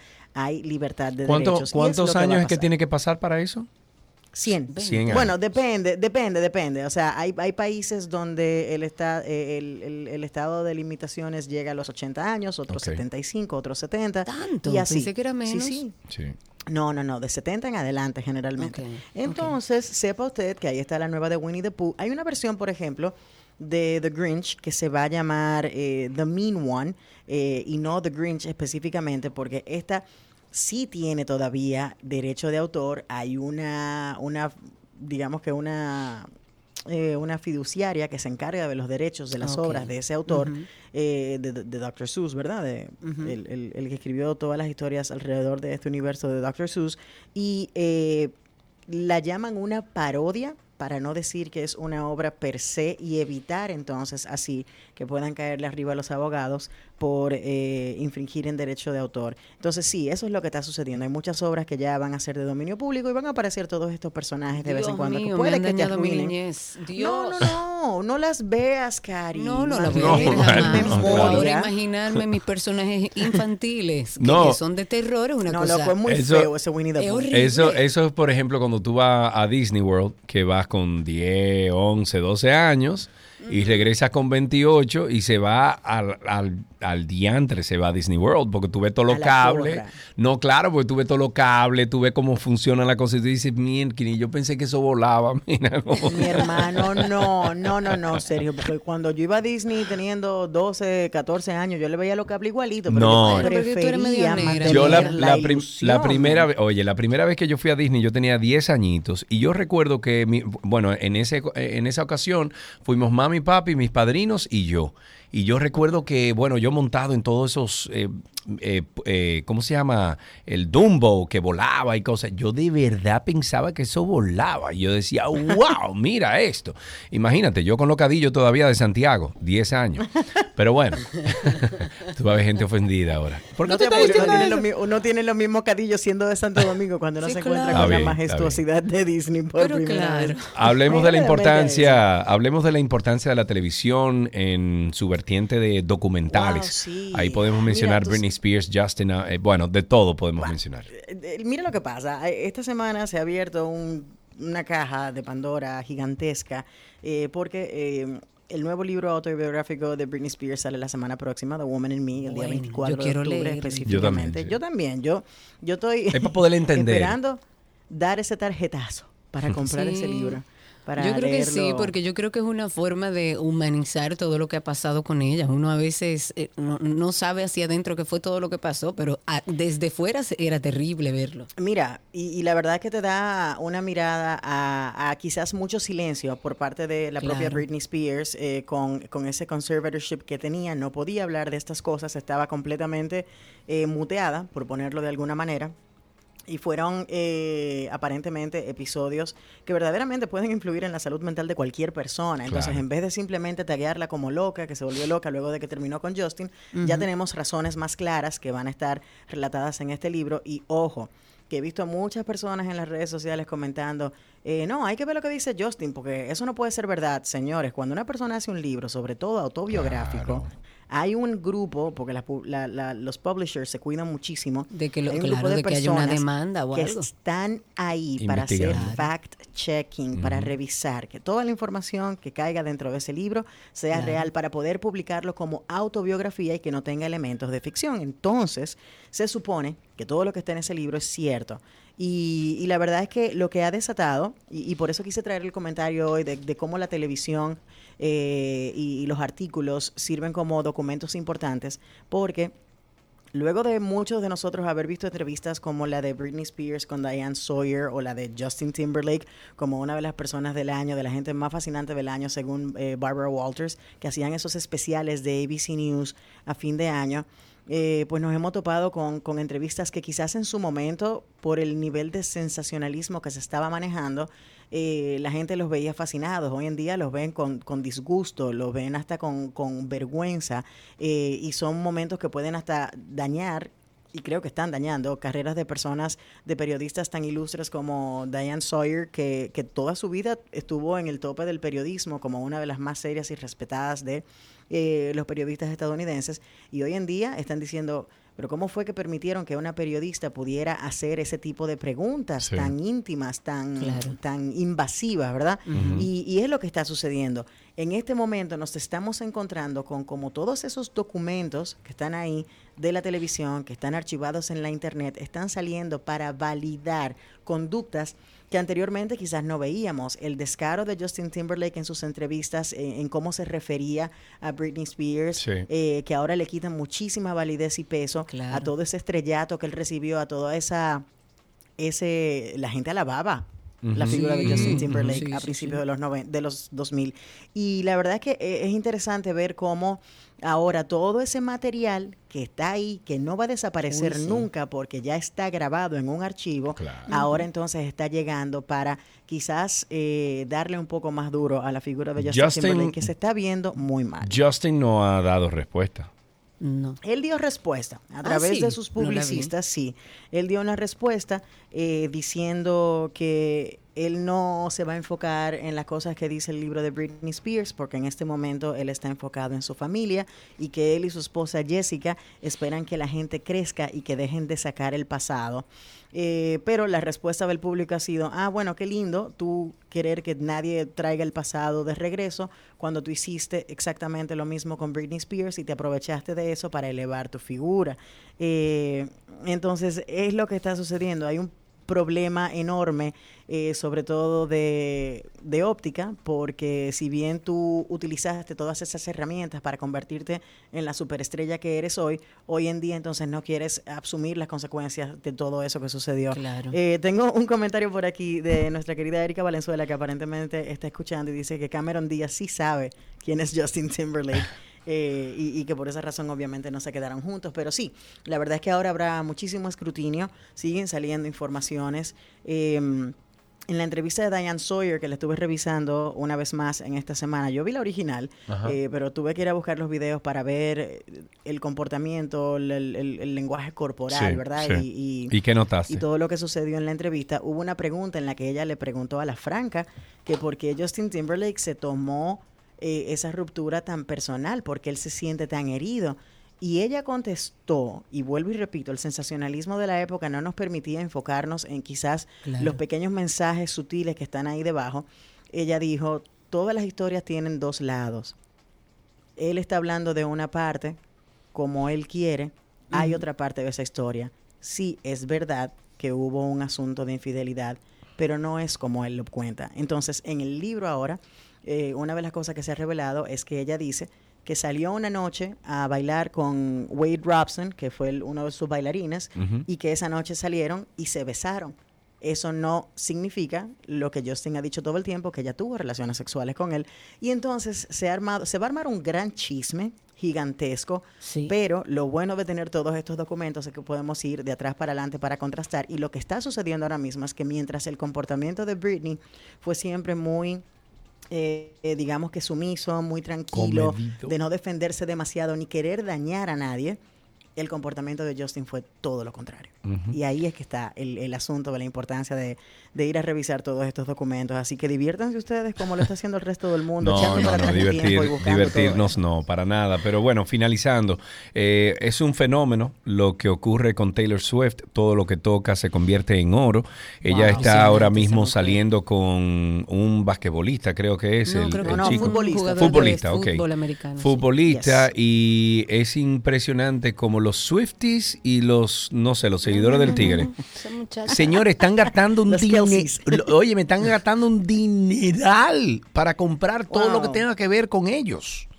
Y déjame decirte que no solamente eso, eh, quise traer el comentario de, de Taylor Swift precisamente porque en el día de ayer salieron declaraciones del director eh, Christopher Nolan diciendo que, que él espera que Hollywood aprenda la lección. Hollywood, ningún estudio hollywoodense quiso lanzar la película eh, del concierto de The Eras Tour de Taylor Swift. Sin embargo, el dueño de la cadena de cines AMC decidió él distribuir la película y en el primer fin de semana solamente se ganaron 123 millones de dólares. O sea que Wow. sepa usted que dijeron, eh, esperemos, eh, Christopher Nolan dijo, yo espero que Hollywood se tome en serio este asunto de los conciertos, por- porque es un formato cinematográfico Claro. que simplemente se expone en las pantallas y es una forma de contar otra historia, una historia eh, que fue perfectamente contada la de Taylor Swift. Tengo amigos que han ido a ver la película y lo que dicen es, bueno, eso duró casi tres horas y yo quería seguir viendo ese ¿Pero por qué? una vez terminó. ¿Pero por qué? O sea que ya ¿Qué? lo saben. ¿Por Bueno, qué? son ¿Por fans. qué? Bueno, tal vez Son ni siquiera son fans. Yo conozco gente que no es fan de Britney de, de Taylor Swift, que tiene que ir al cine a ver la película porque es parte de su trabajo y dijeron, yo no me lo imaginé, pero yo me lo gocé muchísimo y la voy a ver de nuevo. Así. se Wow, ok. Wow. Tendríamos Así que ver entonces date la el chance, película. ve al cine, ve a ver. The Eras Tour. All right, no tengas problem. una opinión informada al respecto. Mira, rápidamente, vayan al cine. eh, ya la nueva película de Martin Scorsese está en los cines locales. eh, que bueno, le están diciendo que obviamente va a tener todas sus nominaciones al Oscar, que puede ser una nueva ocasión para que Leonardo DiCaprio se lleve otra estatuilla. Así que vayan, vayan, búsquenla bueno. porque verdaderamente están diciendo que es de las mejores películas que tiene Martin Scorsese. Y ese señor tiene más de eh, 29 títulos eh, bajo su cargo. Killers of the Flower Moon es el nombre de la película y ya está en las pantallas locales. Muy bien. Anina, como siempre, muchísimas gracias por todas las informaciones. Sigan a Nina en redes sociales, arroba Annina con doble N, Annina Rodríguez. Y también la puede escuchar en Reset Radio de 6 a 7 de la noche a través de la X102.1. Un beso a Nina, adiós. Beso para ustedes. Hasta aquí cine en 12 y 2.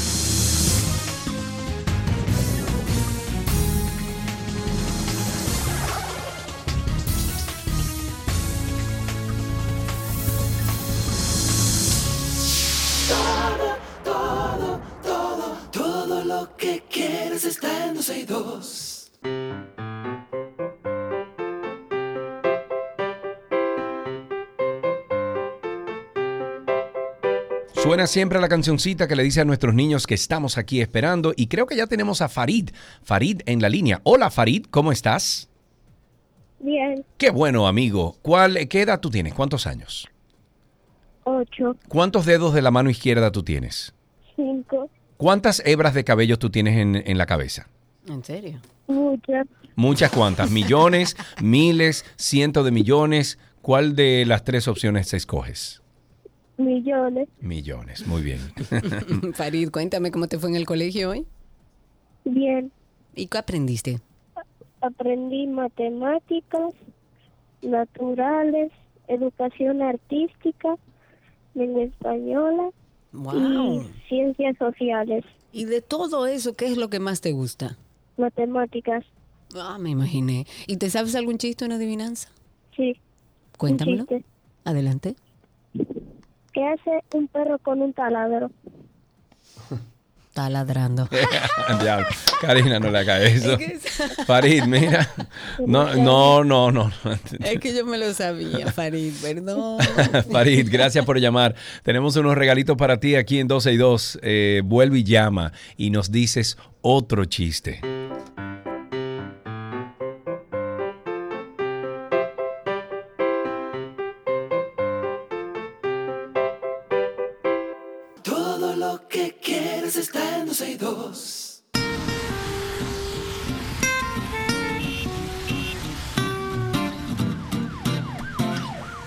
Estamos en Tránsito y Circo, recordándoles el teléfono en cabina 829-236-9856. 829-236-9856. Y a través de Twitter Spaces, que estamos por ahí en vivo también, ustedes pueden conectarse con nosotros en nuestra cuenta de 12 y 2 en Twitter y además participar al aire con nosotros. Mira, eh, Cari, esta mañana eh, visité a nuestro amigo Hugo Veras en el Intrant, eh, porque tanto tú como yo, con las informaciones que hace días que están circulando sobre este tema de la licitación y, y- y unos cuantos más del centro de control de, de tránsito, etcétera, pues nada, por la, la cercanía que tenemos, lo llamé y le dije, Hugo, yo quiero sentarme contigo, pues tú me expliques, loco, porque que ¿Tú entiendes? Y en los próximos días ellos están preparando ya una respuesta, eh, vamos a decir que pública, una respuesta un poquito más detallada de todo el tema. Eh, me hicieron un recuento de algunas cosas que todavía no son públicas, que yo tampoco voy a atreverme a decir sin, sin la autorización de ellos, pero así como nosotros dijimos que la parte de, de mm, eh, o la, parte que hizo pública eh, todo este proceso de licitación y, y, según ellos la falta del Intran, eh, dijimos que ellos están muy organizados, que vemos que todo está como en un compendio, que hicieron su tarea, te puedo decir que de la parte del Intran también están muy organizados con todo lo que ha pasado desde el año 2018 en adelante con esto de la licitación, de los semáforos, del cambio de semáforos, etcétera. O sea que en los próximos días, a lo mejor el lunes, ya tenemos una respuesta eh, vamos a decir que oficial de parte del Intran. Ojalá y que Hugo pueda eh, venir aquí al programa o que lo podamos llamar para que entonces nos explique eh, con puntos y comas y, y, y, los puntos sobre la IES de todo lo que está ocurriendo aquí en el Intran. 829-236-9856. En la línea está Kennedy con nosotros. Cuéntanos, Kennedy. Saludos, Karina, seguro. Saludos, Sergio. Adelante, Kennedy. Gracias. Precisamente de eso quería hablar de, de, del tema de Hugo Vera, porque eh, me parece que tengo quizá alguna propuesta que podrían interesante porque eh, la cosa no es solamente eh, criticar, también hay que aportar, ¿verdad? Claro, sí. Mira, Sergio, yo, yo me he notado, principalmente... En, Espérate, eh, oye algo, te estamos escuchando como doble. Si tienes un radio ahí, bájalo, por favor, para entonces sí, poderte sí. escuchar mejor. Adelante. Sí, Sergio, te decía que eh, tú sabes que en la mayoría de las calles, obviamente, estamos minados de lo que es eh, motores, por donde quiera. Eh, una de las cosas que yo he notado es que realmente todos esos motores cuando uno llega a un, a un semáforo, la mayoría que viene detrás de uno vienen serpenteando, ¿verdad? Y tú ves que doblan adelante, que doblan atrás. Eh, muchos de esos motores eh, eh, crean situaciones, por ejemplo, de rayones a los vehículos, eh, crean situaciones, por ejemplo, que hasta ellos no se ponen en riesgo.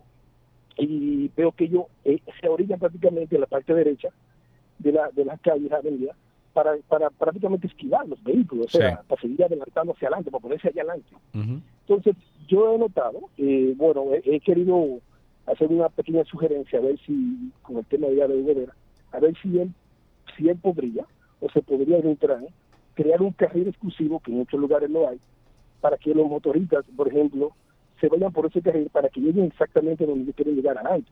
De modo tal que no estén serpenteando por el, entre medio de los bueno, vehículos, rayándolo, bueno, chocándolo. Bueno, mi amigo. Pero no respetan ellos nada, van a respetar un carril. Pero se meten ellos por ellos se meten por la ciclovía, se meten por las aceras, se meten por todos lados. ¿Por ¿Tú crees sea? que un carril eso no va? No sé, a lo mejor a, a, lo mejor tú y yo estamos adelantando, ¿no, Karina? Y, y esto funcionaría, eh, no sé, no a lo mejor. Ahí tenemos a Félix en la línea en el 829 236 98 56. Cuéntanos, Félix. Feliz viernes, Karina, Sergio. Feliz Gracias. viernes, así, tu nombre con el viernes, me gusta eso, cuéntanos. Eh, Carlos, de Santiago, compañero tuyo. Gracias, Carlos, Carlos por tu llamada. Un, a mí me chocó un, un motoconcho, venía levantando y me chocó y me dañó un bumper que vale 36 mil pesos. y no tenía seguro ni nada, el tipo. El punto. ¿Qué va a tener? No, él tiene una, él tiene una pierna rota, la, el vehículo estaba parado, yo estaba en el semáforo esperando la luz y ahora resulta que yo soy el que tengo que pagar la clínica de él. Ay, Dios mío, no, por Dios. No, no, no, no, no.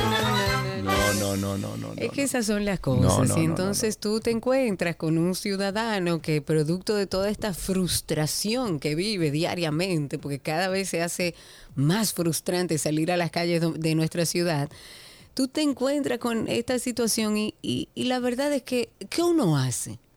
¿Por qué como beberse un vasito de eso todos los días? O sea, atento a que deberíamos hacer un ejercicio y decir, ok, vamos todos nosotros a hacer lo mismo que los motores. Yo me subo por las aceras, yo me parqueo donde me da la gana, yo cruzo los semáforos en rojo, todo a ver qué va a pasar con el país, porque no puede ser que la ley sea solo para un grupo de gente. No sé, creo que ya tuvimos a Félix. El próximo, Karina, que está ahí. Carlos, está en la línea. Cuéntanos, Carlos. Hola, ¿cómo están ustedes? Bien. Bienvenido, bien. Eh, mira, eh, haciendo referencia al comentario de muchas personas, eh, además de sonar, de sonar como jovial todo lo que está pasando con el tema de motoristas, las autoridades deben ponerle tema a eso, porque eso lo que genera es violencia. Violencia. Todas las personas Totalmente. que están de pie en los carros, estamos indefensos ante este fenómeno. Sí. Pero las autoridades no hacen nada, eso Nada. está creciendo, creciendo, no hay por dónde caminar, no, hay No hay. respeto por el peatón, los motoconchistas se apoderaron de las aceras, eh, se enojan si uno les llama la atención y dado lo que dijo el señor que habló hace un momento, si le dañan su carro, usted de todas maneras tiene que salir pagando. O sea, no es un tema de, de- de- de que se vuelva jovial y, y- y cómico, pero es un tema grave. Lo que pasa es que tenemos meses, amigo Carlos, hablando de este tema. Es más, yo hice un posteo sobre eso que le preguntaba a Hugo, ¿cuándo es?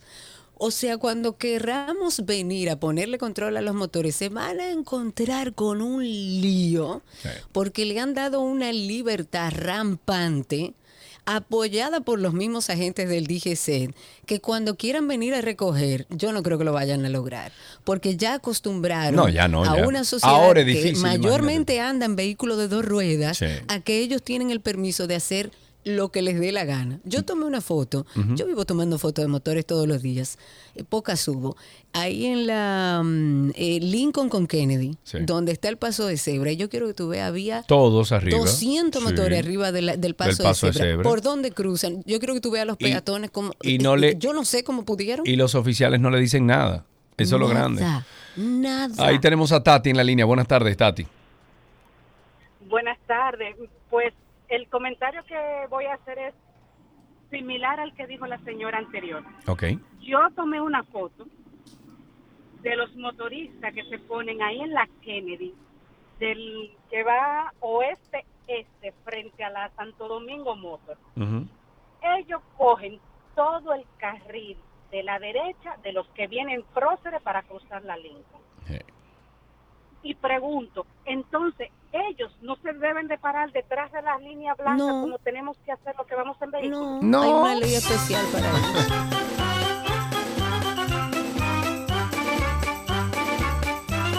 Todo, todo, todo, todo lo que quieres está en 262. Viene llegando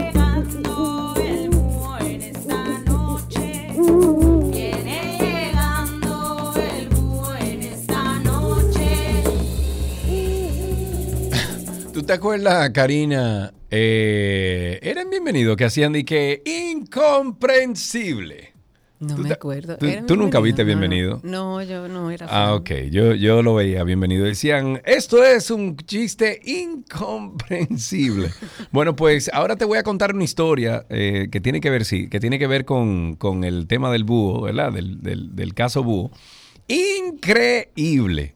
La solicitud de medida de coerción en contra de estos siete ejecutivos de COP Herrera, implicados en la operación Búho, será conocida este viernes en una sala improvisada, improvisada, en el pasillo del cuarto nivel del Palacio de Justicia de Santo Domingo.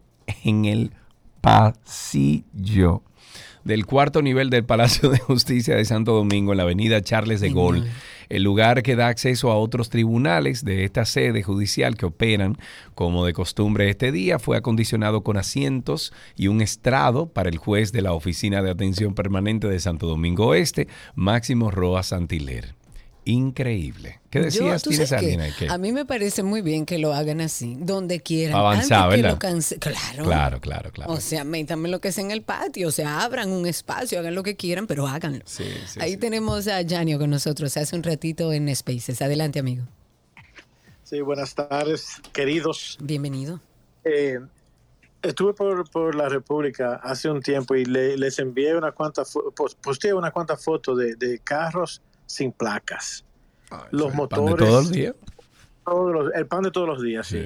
Y me vino a la mente que quien, quien pudo definir la situación de, de- del tráfico de la República Dominicana es nuestro querido cónsul en California. Él simplemente dijo, eso es un desastre. Eso es un desastre. Eso siempre es así, Yanio. Gracias, Yanio. También te queremos. Un abrazo grande. Karina, adivina lo que yo recibí esta mañana, tempranito a las ocho y media de la mañana. ¿Qué recibiste? Mi marbete. Ah, tú ves. El marbete 2023-2024. Dame las gracias. Ya lo tengo. Bueno, pues, lo hice a través de la página, tú no lo has hecho, cosa que me extraña. Ya yo lo hice. Ah, ya lo Te hiciste. puedo mandar, claro. Muy bien, muy bien. 829-236-9856 y a través de Twitter Spaces. Clary, hola, si quieres hablar, solicita ser hablante por ahí. Eh, ah, bueno, es por lo del marbete. Eh, comentar algo, eh, violencia en las escuelas. La verdad que da mucha tristeza ver cómo sigue creciendo la ola de violencia, incluso en los jóvenes, en los más pequeños. Hay las asociaciones dominicanas de profesores, de padres, madres, tutores, amigos de la escuela, dicen que la violencia en las aulas y con igual o mayor frecuencia a las salidas de las escuelas es resultado del entorno social en que se desarrollan los estudiantes, con una responsabilidad que descansa primordialmente sobre sus familias. Eduardo Hidalgo, que representa al gremio, ha dicho que la violencia que se ha manifestado en las escuelas públicas no es un problema originario de la propia escuela, sino que vienen del ambiente social donde residen esos niños y esos adolescentes en el seno de la familia y de los barrios. Según este señor, el día a día que viven los estudiantes en sus entornos sociales es lo que reflejan también en la escuela y esa es la realidad, porque la educación primaria está en el hogar.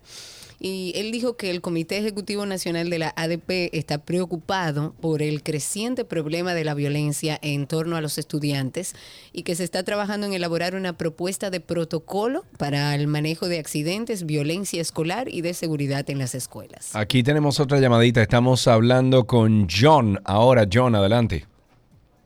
Sergio, ¿cómo está Karina? Buenas tardes. Gracias a Dios. Parcialmente nublado. Sí. Esperemos que ya la temperatura comience a bajar. Bueno, perdón, ¿cómo perdón. Jean Suriel dijo que a partir de este fin de semana las temperaturas comenzarán a bajar. Bueno, yo espero que sea por el frente frío y no que comience a llover, porque como estamos con este país desbordado en dengue, ahora tú te imaginas agua, más agua potable. Sí, sí, sí, sí. Pero en fin. Es un lío. Bueno, Sergio, eh, yo te estoy llamando, Karina, referente al, al- la persona que llamó anterior, referente a, la- a los vehículos que andan aquí sin placa. Sí. Eso es un, ese es un pan de todos los días de este país, aparentemente. Entonces, yo digo, si la ley es para todo el mundo, o sea, que hasta el presidente de la República tiene una placa que dice 01, ¿por qué un policía, vamos a decirlo así, porque en su mayoría siempre son policías, lo que andan sin placa, ah, pero adivina, ellos andan con el vidrio abajo y con el uniforme puesto, como que ellos no lo pueden...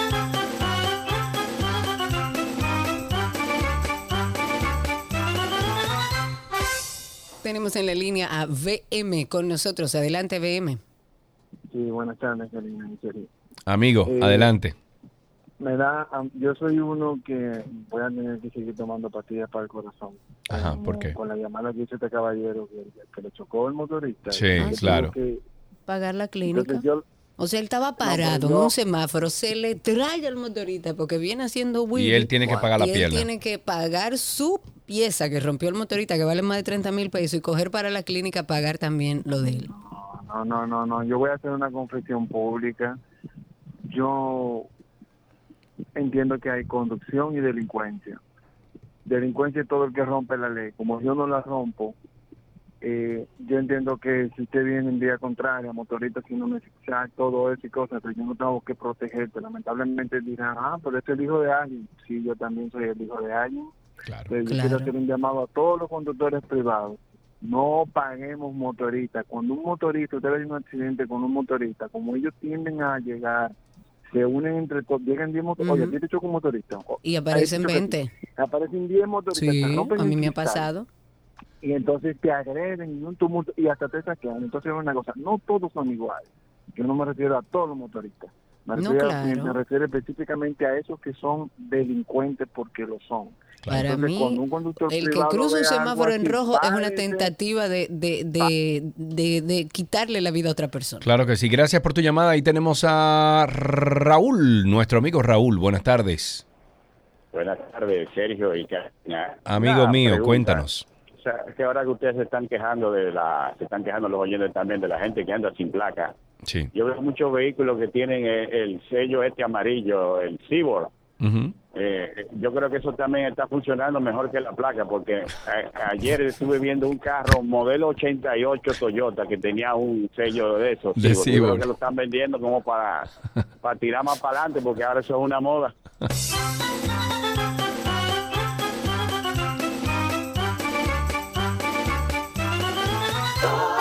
Tránsito y Circo, ya para hacer la última parte, recuerden el teléfono 829-236-9856. Por orden del Ministerio de Salud Pública, los hospitales que están situados en distintas partes de la capital, como el Marcelino Vélez, el Materno Infantil San Lorenzo, el Hugo Mendoza, han guardado silencio sobre los casos sospechosos de dengue que se han registrado durante esta semana. Las informaciones oficiales como cifra de fallecidos o cantidad de casos que son sospechosos sobre esta enfermedad ya ha provocado 11 muertes esta semana. Serán brindadas por salud pública, según se ha not- notificado, o sea, los hospitales no van a dar la información, sino que hay que esperar que salud pública dé esa información. Desde algunos hospitales han dicho que eh, están impedidos, que se le ha dicho que no den detalles. Eh, los encargados de comunicación han enfatizado que es salud pública quien está manejando las estadísticas de todos los hospitales. Y los hospitales han confirmado que son ellos los voceros que están para esa situación. A mí no me parece mal que la información eh, se, se dé a través de salud pública, pero a veces el hermetismo, sobre todo en una situación que fue abordada de manera eh, digamos que hubo un retraso en el manejo del dengue, sobre todo sabiendo que esto sucede todos los años y que haya ese secretismo, es como que eh, genera suspicacia. Ahí tenemos una última llamada. Luis está en la línea. Buenas tardes, Luis. Adelante. Sí, buenas tardes, Sergio Karina. Adelante. Hace un par de semanas yo, estu- yo estuve consultando, o sea, eh, eh, expresando una inquietud con relación al tránsito que hay en la ciudad, en el país, de los vehículos con placa haitiana. ¿Qué, qué mecanismo He visto de, mucho. regulación se Yo está también. utilizando? Bueno, es la misma Y ley de tránsito, dice- Luis, que dice que tú puedes entrar al país incluso con una placa de Estados Unidos y tú puedes andar, transitar durante tres meses. Luego de los tres meses tienes que o solicitar prórroga o tienes que sacar el, pa- el vehículo o tienes entonces que sacar una matrícula local. ¿Fue eso lo que te dijeron? No, realmente me había quedado con la inquietud porque no sé qué mecanismo de regulación se estaba utilizando. Sí, es en el ese. caso de uno quizás tener algún accidente con un vehículo de eso, eh, a quién, a quién, a qué seguro se puede reportar y ese- y una serie de inquietudes realmente que es la Bueno, que la, la persona, Deberían aclarar. el vehículo tiene que tener un seguro vigente y ese seguro eh, de ese país que lo que, que, que- ¿cómo se llama? Que de donde Que es, ¿verdad? De la origen. placa, exacto, tiene que tener una cobertura internacional. Entonces ya bueno, tiene que, sí, Karina, tiene que tener una cobertura internacional, porque sacándolo de Haití, entrando a República Dominicana, es internacional. Y estando República Dominicana y Haití compartiendo una isla, me imagino, y eso lo podríamos averiguar incluso con las asegura- aseguradoras locales, me imagino que hay algún tipo de plan para si yo soy un comerciante que tengo que ir mucho a Haití, que el seguro mío me cubra en Haití también. Mira, puede ser. Lo que viceversa. sí es que yo creo que es interesante el planteamiento y la pregunta que hace el oyente, porque a, a mí, de hecho, tengo eh, en, en el lugar donde vivo, hay varios carros con placa haitiana y en la calle he visto mucho. Entonces, Yo también. eh, es válido preguntar, eh, ¿qué pasaría o hasta cuándo tiene permiso una persona de estar en el Tres país meses. con una placa extranjera? Tres meses. Hasta donde tengo entendido son tres meses. Sí. Así es. Bueno. Yo he visto más tiempo a los carros. Bueno, pues entonces Tengo ese es otro todos los problema. días. Ah, pero ese es una prórroga entonces que le están dando. Ah, si no, cuando tenga un accidente se arma el, el huititio botatao. Hasta aquí Tránsito y Circo en 12 y 2. Pero usted nunca le ha dado un cariñito a su gordito, su gordito, su gordito. Había una vez un circo que alegraba siempre el corazón. Sin temer jamás al frío o al calor, el circo daba siempre su función. Siempre viajar, siempre cambiar. Otro país, otra ciudad. Es magistral, sensacional. somos felices al conseguir a un niño hacer reír. Son las dos. Todo lo que quieres está en 12 y 2.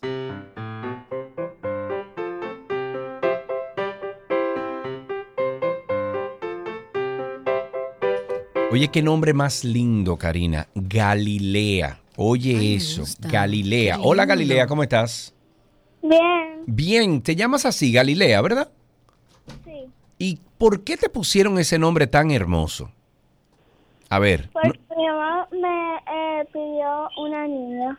ah, porque tu mamá pidió una niña. Ah, mira. la niña y le puso Galilea. Cuéntanos, Galilea, ¿cómo te fue en el colegio hoy? Bien. ¿Qué aprendiste?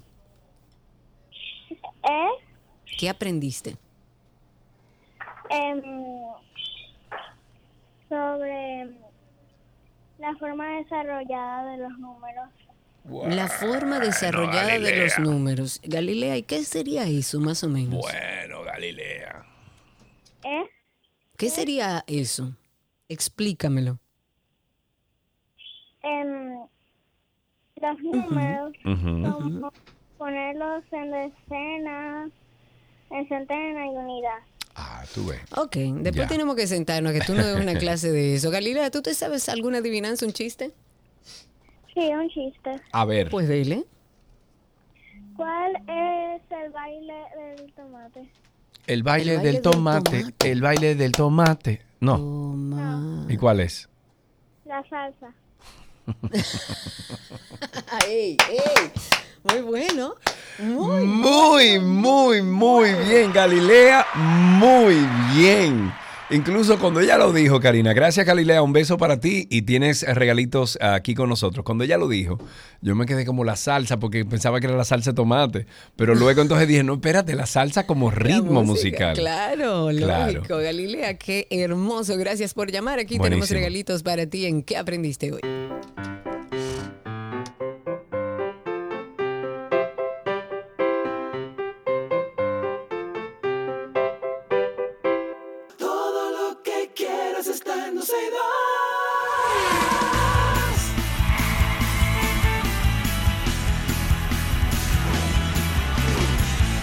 Estamos en Guía de Automóviles. Tenemos el placer de recibir a Hugo Sánchez. Él es el gerente general de British Motors y junto a él vamos a conocer todos los detalles que he venido yo comentándoles, diciéndole que Expo Móvil va en reservas y toda la gama de vehículos disponibles en Maxus y MG. Hugo, bienvenido. Gracias por estar aquí.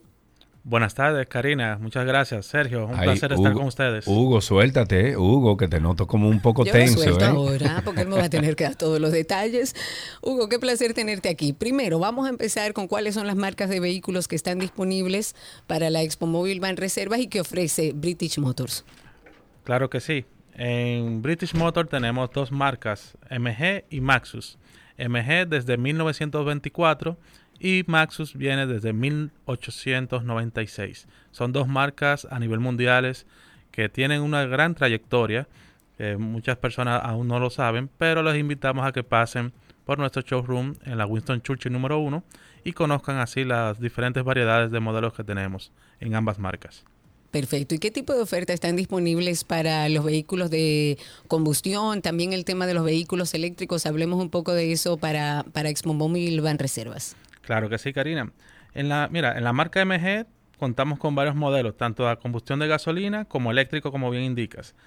En los modelos a combustión de gasolina tenemos, por ejemplo, el modelo ZX en un precio de 28.900 dólares, que incluye, como bien indicaste, el primer año del seguro full gratis y los seis años o 60.000 kilómetros de mantenimiento incluido dentro del precio. Es una super oferta que deben de aprovechar. Asimismo, también contamos con la MG HS en sus dos versiones, 1.5 turbo y las 2.5 2.0 turbo Trophy, que eh, ambas también incluyen el primer año de seguro full gratis y los Ujú. 6 años o 60 mil kilómetros de mantenimiento incluidos. De igual ¿Y manera, ¿Cuáles son las ventajas de adquirir un vehículo MG en, en medio de, este, de esta feria? O sea, en términos de mantenimiento, ya hablamos un poco, en términos de seguridad, hablamos un poco de eso. Claro que sí. Mira, aparte de aprovechar las ofertas que tiene el Ban Reservas en esta Expo Móvil, que empiezas a pagar en febrero del 2024, Ujú. también tienes la oportunidad de apenas con un 10% de iniciar llevarte el vehículo y el resto 90% a- para pagar hasta 7 años. O sea, es- Oh, son condiciones muy favorables con una Claro. super tasa desde 6.82%, que eso hacía un buen tiempo no se veía. Ok, y en el caso de Maxus, por ejemplo, En el caso de Maxus tenemos, por ejemplo, la camioneta Maxus T60 automática 4x4, interior en leather, full equipo, en 41.500 dólares e incluye primer año de seguro full gratis y tres años de mantenimiento incluido o 22.500 kilómetros, Wow. lo primero que ocurra. ¿Y, y la garantía del vehículo cuánto es? Tres años o 100.000 kilómetros. Pero muy bien. ¿Y, y ese precio, 40 y cuánto? 41.500 Es un dólares. regalo. Es un regalo. Es de la camioneta mid-size más económica y más equipada del mercado. Claro, claro. Y Eh, además ustedes tienen algo muy interesante porque eh, muchas veces uno tiene un vehículo que eh, es incómodo venderlo previo al evento para ir a adquirir el vehículo, pero ustedes también ofrecen la posibilidad de que si yo tengo un carro usado puedo llevarlo y darlo como parte del inicial. Claro que sí. Nosotros contamos con tasadores y con un equipo técnico que nos puede brindar el soporte necesario para eh, hacer esa evaluación de ese vehículo usado y así quitarles ese problema de encima. Y Claro. ustedes puedan irse a un vehículo nuevo, cero kilómetros con garantía de fábrica. Por ejemplo, en MG tenemos seis años de garantía o 120 mil kilómetros en los que son de combustión y en los eléctricos, aparte de esa garantía, en el banco de batería incluimos 8 años Wow. o 160 mil kilómetros. Importante eso. Es una de las garantías más extendidas en el mercado republicano. ¿Cuáles, ¿Cuáles rangos manejan los modelos que ustedes tienen eléctrico ahora mismo de- en distancia? Las autonomías Autonomía. van a Autonomía, depender del, eh, del modelo. Podemos citar del ZS EV o ZS eléctrico, que eh, un- una autonomía de unos 320 kilómetros eh, de distancia por una carga. El Marlboro, que da un poco más de 400 kilómetros de autonomía. Y también tenemos el nuevo MG4 en sus dos versiones, que lo acaba de lanzar la semana pasada. El martes pasado justamente estuvimos con el lanzamiento de este nuevo modelo. Lo tenemos en versión Comfort, que logra hasta 350 kilómetros de autonomía. Y la versión X-Power o deportiva, que para mí fue un juguete. Sí, Eh, chévere. Eso es como manejar un go-kart, pero grande. sí, un go-kart con esteroides. Muy bien. Pero para, pero para la calle. Eh, correcto. que abre. Ese tiene una autonomía de 385 kilómetros. Muy bien. Muy bien. ¿Y por qué debería yo, Hugo? Véndeme un MG o un Maxus. ¿Por qué debería yo comprar esos vehículos? Mira, la primera condición que yo te puedo ofrecer es el término de garantía. Nadie ofrece la garantía que ofrece MG en este país de 6 años o 120 mil kilómetros. En el caso de Maxus, si es en los SUV, ofrecemos 5 años o 120 mil kilómetros. Y en los vehículos eléctricos, sus bancos de batería, 8 años o 160 mil kilómetros. Es la garantía más extendida, aparte de la trayectoria y la historia que tienen ambas marcas. MG el próximo año cumple 100 años. Sí, sí, sí, sí, sí, Eso sí. lo vamos a celebrar por todo lo alto. Claro. Ustedes tienen sucursales a nivel de servicio, o sea, si yo, por ejemplo, eh, o sea, ¿cuántas sucursales y en qué partes del país están los servicios de, de las marcas de ustedes? Claro que sí. Contamos con talleres autorizados en Santo Domingo, que es nuestro taller propio, nuestro showroom, en la Sí. Churchill número uno, esquina Kennedy. Y de igual manera en Santiago, Automecánica Contín, es Ujú. nuestro taller Ey, autorizado Contín, Santiago. ahí que yo llevaba mi Ey. guagua, sí. Ah, Ey, bueno, bien, pues con- ellos Con son- los ojos cerrados. Sí, saludos por allá. Y en Punta Cana, Bávaro, tenemos a nuestros hermanos de KG. Ok. Ahí también muy bueno es que yo voy a reparar todas mis eh, las, go- las gomas y, y todo eso. Muy buenos también, muy buen servicio, qué bueno. Claro que sí. Explícanos un poco, Hugo, que nos preguntan a través de redes cómo es la dinámica. O sea, si yo llego a British, a British Motors y quiero irme con mi vehículo de ahí, ¿es posible? Es posible, siempre y cuando te hayas precalificado con la Expo Móvil Van Reservas. ¿Cómo se hace eso? Puedes eh, ingresar a las redes sociales de Van Reservas, donde hay un link y ahí hay una precalificación. También, de igual manera, contactándonos directamente a nuestra central telefónica al 809-475-5444 y al WhatsApp 809-901-9566. Excelente. Te comunicas o sea con que si yo me, nosotros. preca- me precalifico, yo puedo ir incluso con mi vehículo usado, me lo tasan y hago todo el trámite y puedo salir de ahí con mi vehículo. Es posible que sí, que en el mismo día te pueda ir montada en el vehículo cero kilómetros. Eso, eso es importante, nada como un vehículo nuevo. Así, así es que dicen los expertos. Hugo, claro. eh, ¿dónde podemos conseguir más información? Claro que sí. En nuestras redes sociales, arroba British Motors RD, arroba MG, rayita por debajo, underscore, Sí. RD, y arroba Maxus RD. Ahí está. Ok. Ok.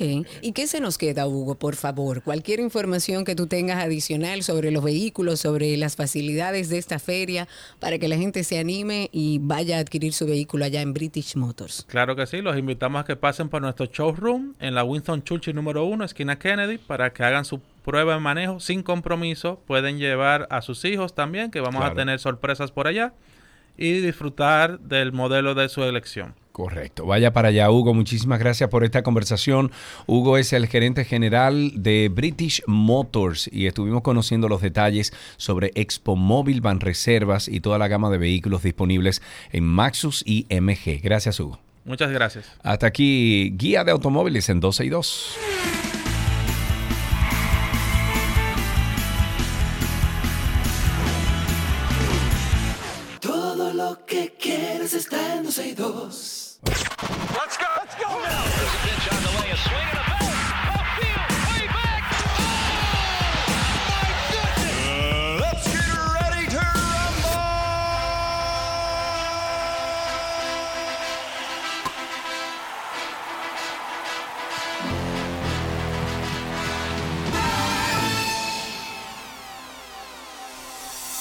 Algunas noticias del mundo deportivo. Obvio que tenemos que empezar con béisbol. Suénalo, Karina. Suénalo.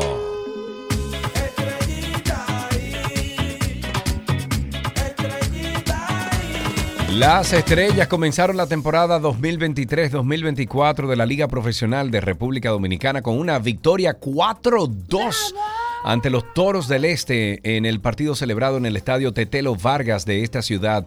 El combinado verde aprovechó cuatro, cuatro, cuatro errores que cometió la defensa de los Toros que se convirtieron Perdón, en cuatro carreras necesarias para salir airosas en el primer encuentro del torneo. Por otro lado, los Leones del Escogido superaron a los Tigres del Licey 3-1 en un partido disputado en el estadio Quisqueya que se prolongó hasta las 2 de la madrugada debido a que fue interrumpido por lluvia y finalmente los gigantes del Cibao derrotaron 7 carreras por 5 a las Águilas Cibaeñas. Este viernes 20, le hace Today, hoy se enfrentan Licey y Gigantes, Estrellas y Escogido y Águilas y Toros. Yo veo a Alan muy calladito, ¿por qué será? en fútbol, Neymar Jr. será sometido a una cirugía en la rodilla izquierda que lo va a dejar alejado de las canchas por un tiempo indefinido. Esto luego de haber sufrido una ruptura, eh, ruptura perdón, del ligamento cruzado anterior. La grave lesión de este jugador y principal estrella de la selección brasileña fue confirmada por los exámenes clínicos eh, y de imágenes también a los que el futbolista fue sometido allá mismo en Sao Paulo, pese a que la Confederación no detalló cuánto durará la recuperación de este atacante de 31 años, pero los especialistas que fueron consultados por la prensa brasileña aseguran que Neymar estará alejado de las canchas entre 7 y 10 meses. En Fórmula 1, el golfista Rory, Rory McRoy y el boxeador Anthony Joshua se encuentran entre las estrellas del deporte que se unen a un grupo que ha invertido en el equipo Alpine de Fórmula 1. El futbolista de Liverpool e Inglaterra, Trent Alexander Arnold, y la estrella del NFL, Patrick Mahomes, también se han unido a otro capital que posee 24% de Alpine. Otro que invirtió en este equipo en junio fue el actor Ryan Reynolds. La adquisición de una participación de un 24% valoró al equipo propiedad de Renault en alrededor de 706 millones de euros y la esperanza es que la participación de más nombres estrellas aumente el conocimiento de Alpine en todo el deporte mundial y aumente su base de fanáticos. En fútbol americano, Nashville está invirtiendo 2.100 millones en el nuevo estadio de los Tennessee Titans de la NFL. Este será el segundo más caro de todos los Estados Unidos, luego del SoFi Stadium de Los Ángeles. El objetivo es albergar en ese lugar Super Bowl, finales de la NCAA y, por supuesto, atraer marcas. Según la directiva de los Titanes, el nuevo estadio de Nashville se va a estrenar en el 2027. Va a reemplazar el actual Nissan tras apenas 24 años de actividad. La enorme inversión que contó con la cantidad récord de 1.260 millones de dólares de fondos públicos contribuye a disparar el valor de los Titanes. Según Forbes, en el último año esta franquicia incrementó un 26% su valor hasta colocarse en los 4.400 millones. Hasta aquí estas noticias del mundo deportivo en 12 y 2.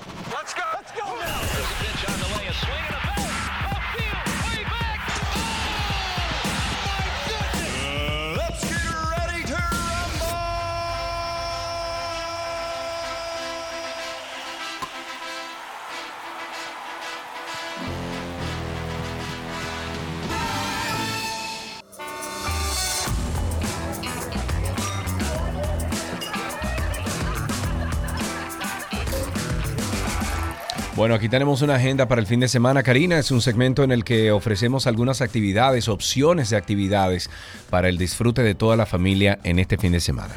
Y como viene un fin de semana y esperamos que él disfrute mucho, felicidades para Rafael de Marchena, que está de cumpleaños hoy.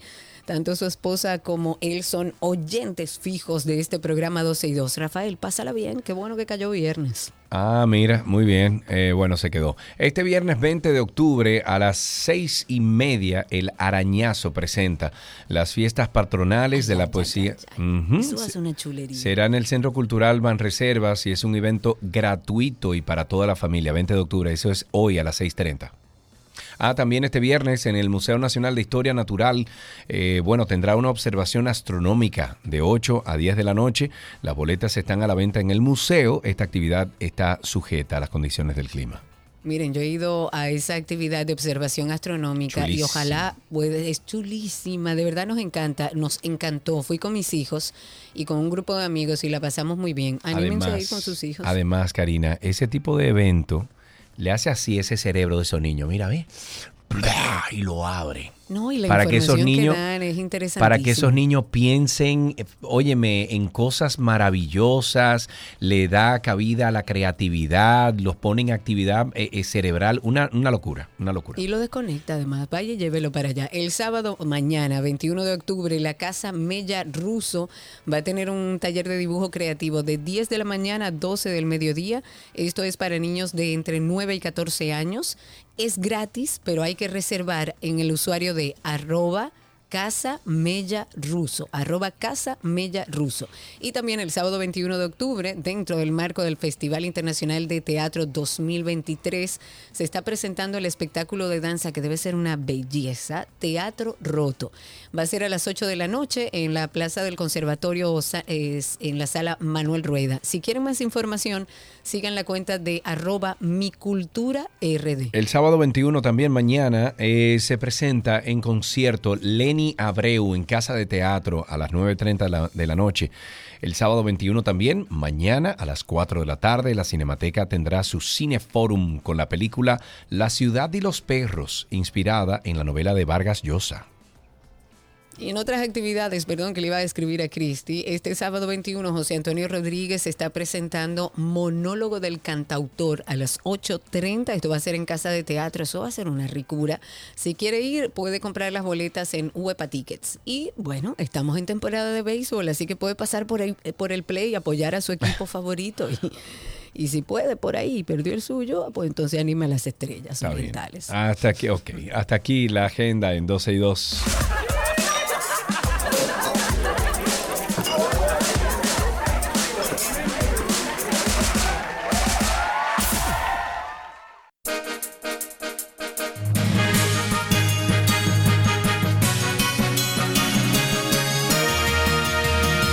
Algunos titulares antes de despedirnos. El vicepresidente ejecutivo de la Fundación Institucionalidad y Justicia, Servio Tulio Castaños, calificó como un acto de crueldad que se mantengan en prisión a personas mientras el Ministerio Público realiza la investigación del caso de, del que se les acusa. Eso hablábamos tú y yo al principio del programa. La idiosincrasia de algunos dominicanos, señores. Una mujer acusada de ser la autora junto a otras personas de varios robos a mano armada en villas rentadas en el sector eh, Gurabo, Santiago, fue apresada.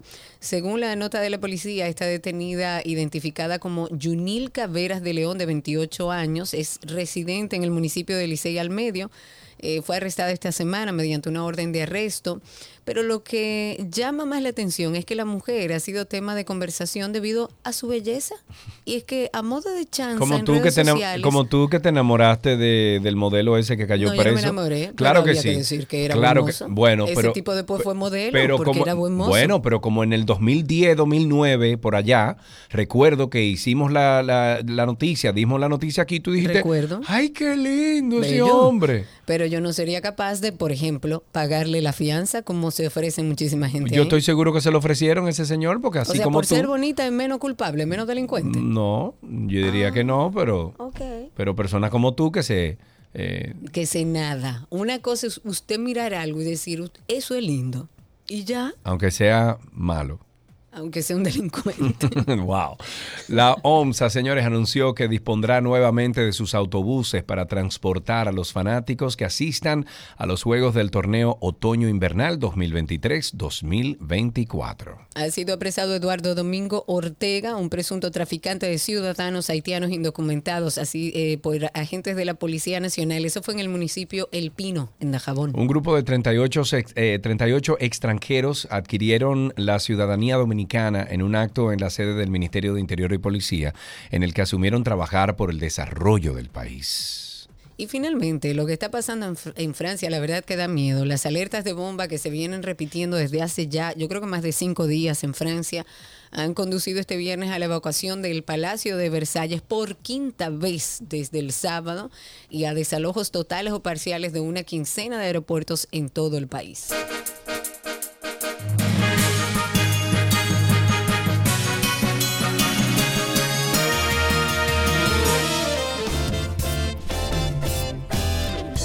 Vamos a despedir este bejuco hasta tomorrow. No, mentira, hasta el lunes. ¿Qué yo, te, qué yo iba a decir hasta Por mañana? Hasta mañana, no, hasta el lunes. Adelante, Karina, ¿no ¿Eso te vas a despedir? decir? Sí, claro, hasta el lunes ya. Ok, señores, Sí. será hasta el lunes. Gracias por la sintonía, gracias por acompañarnos, gracias a nuestros amigos de Spaces. Disfruten del fin de semana y nos vemos aquí el lunes. Bye bye.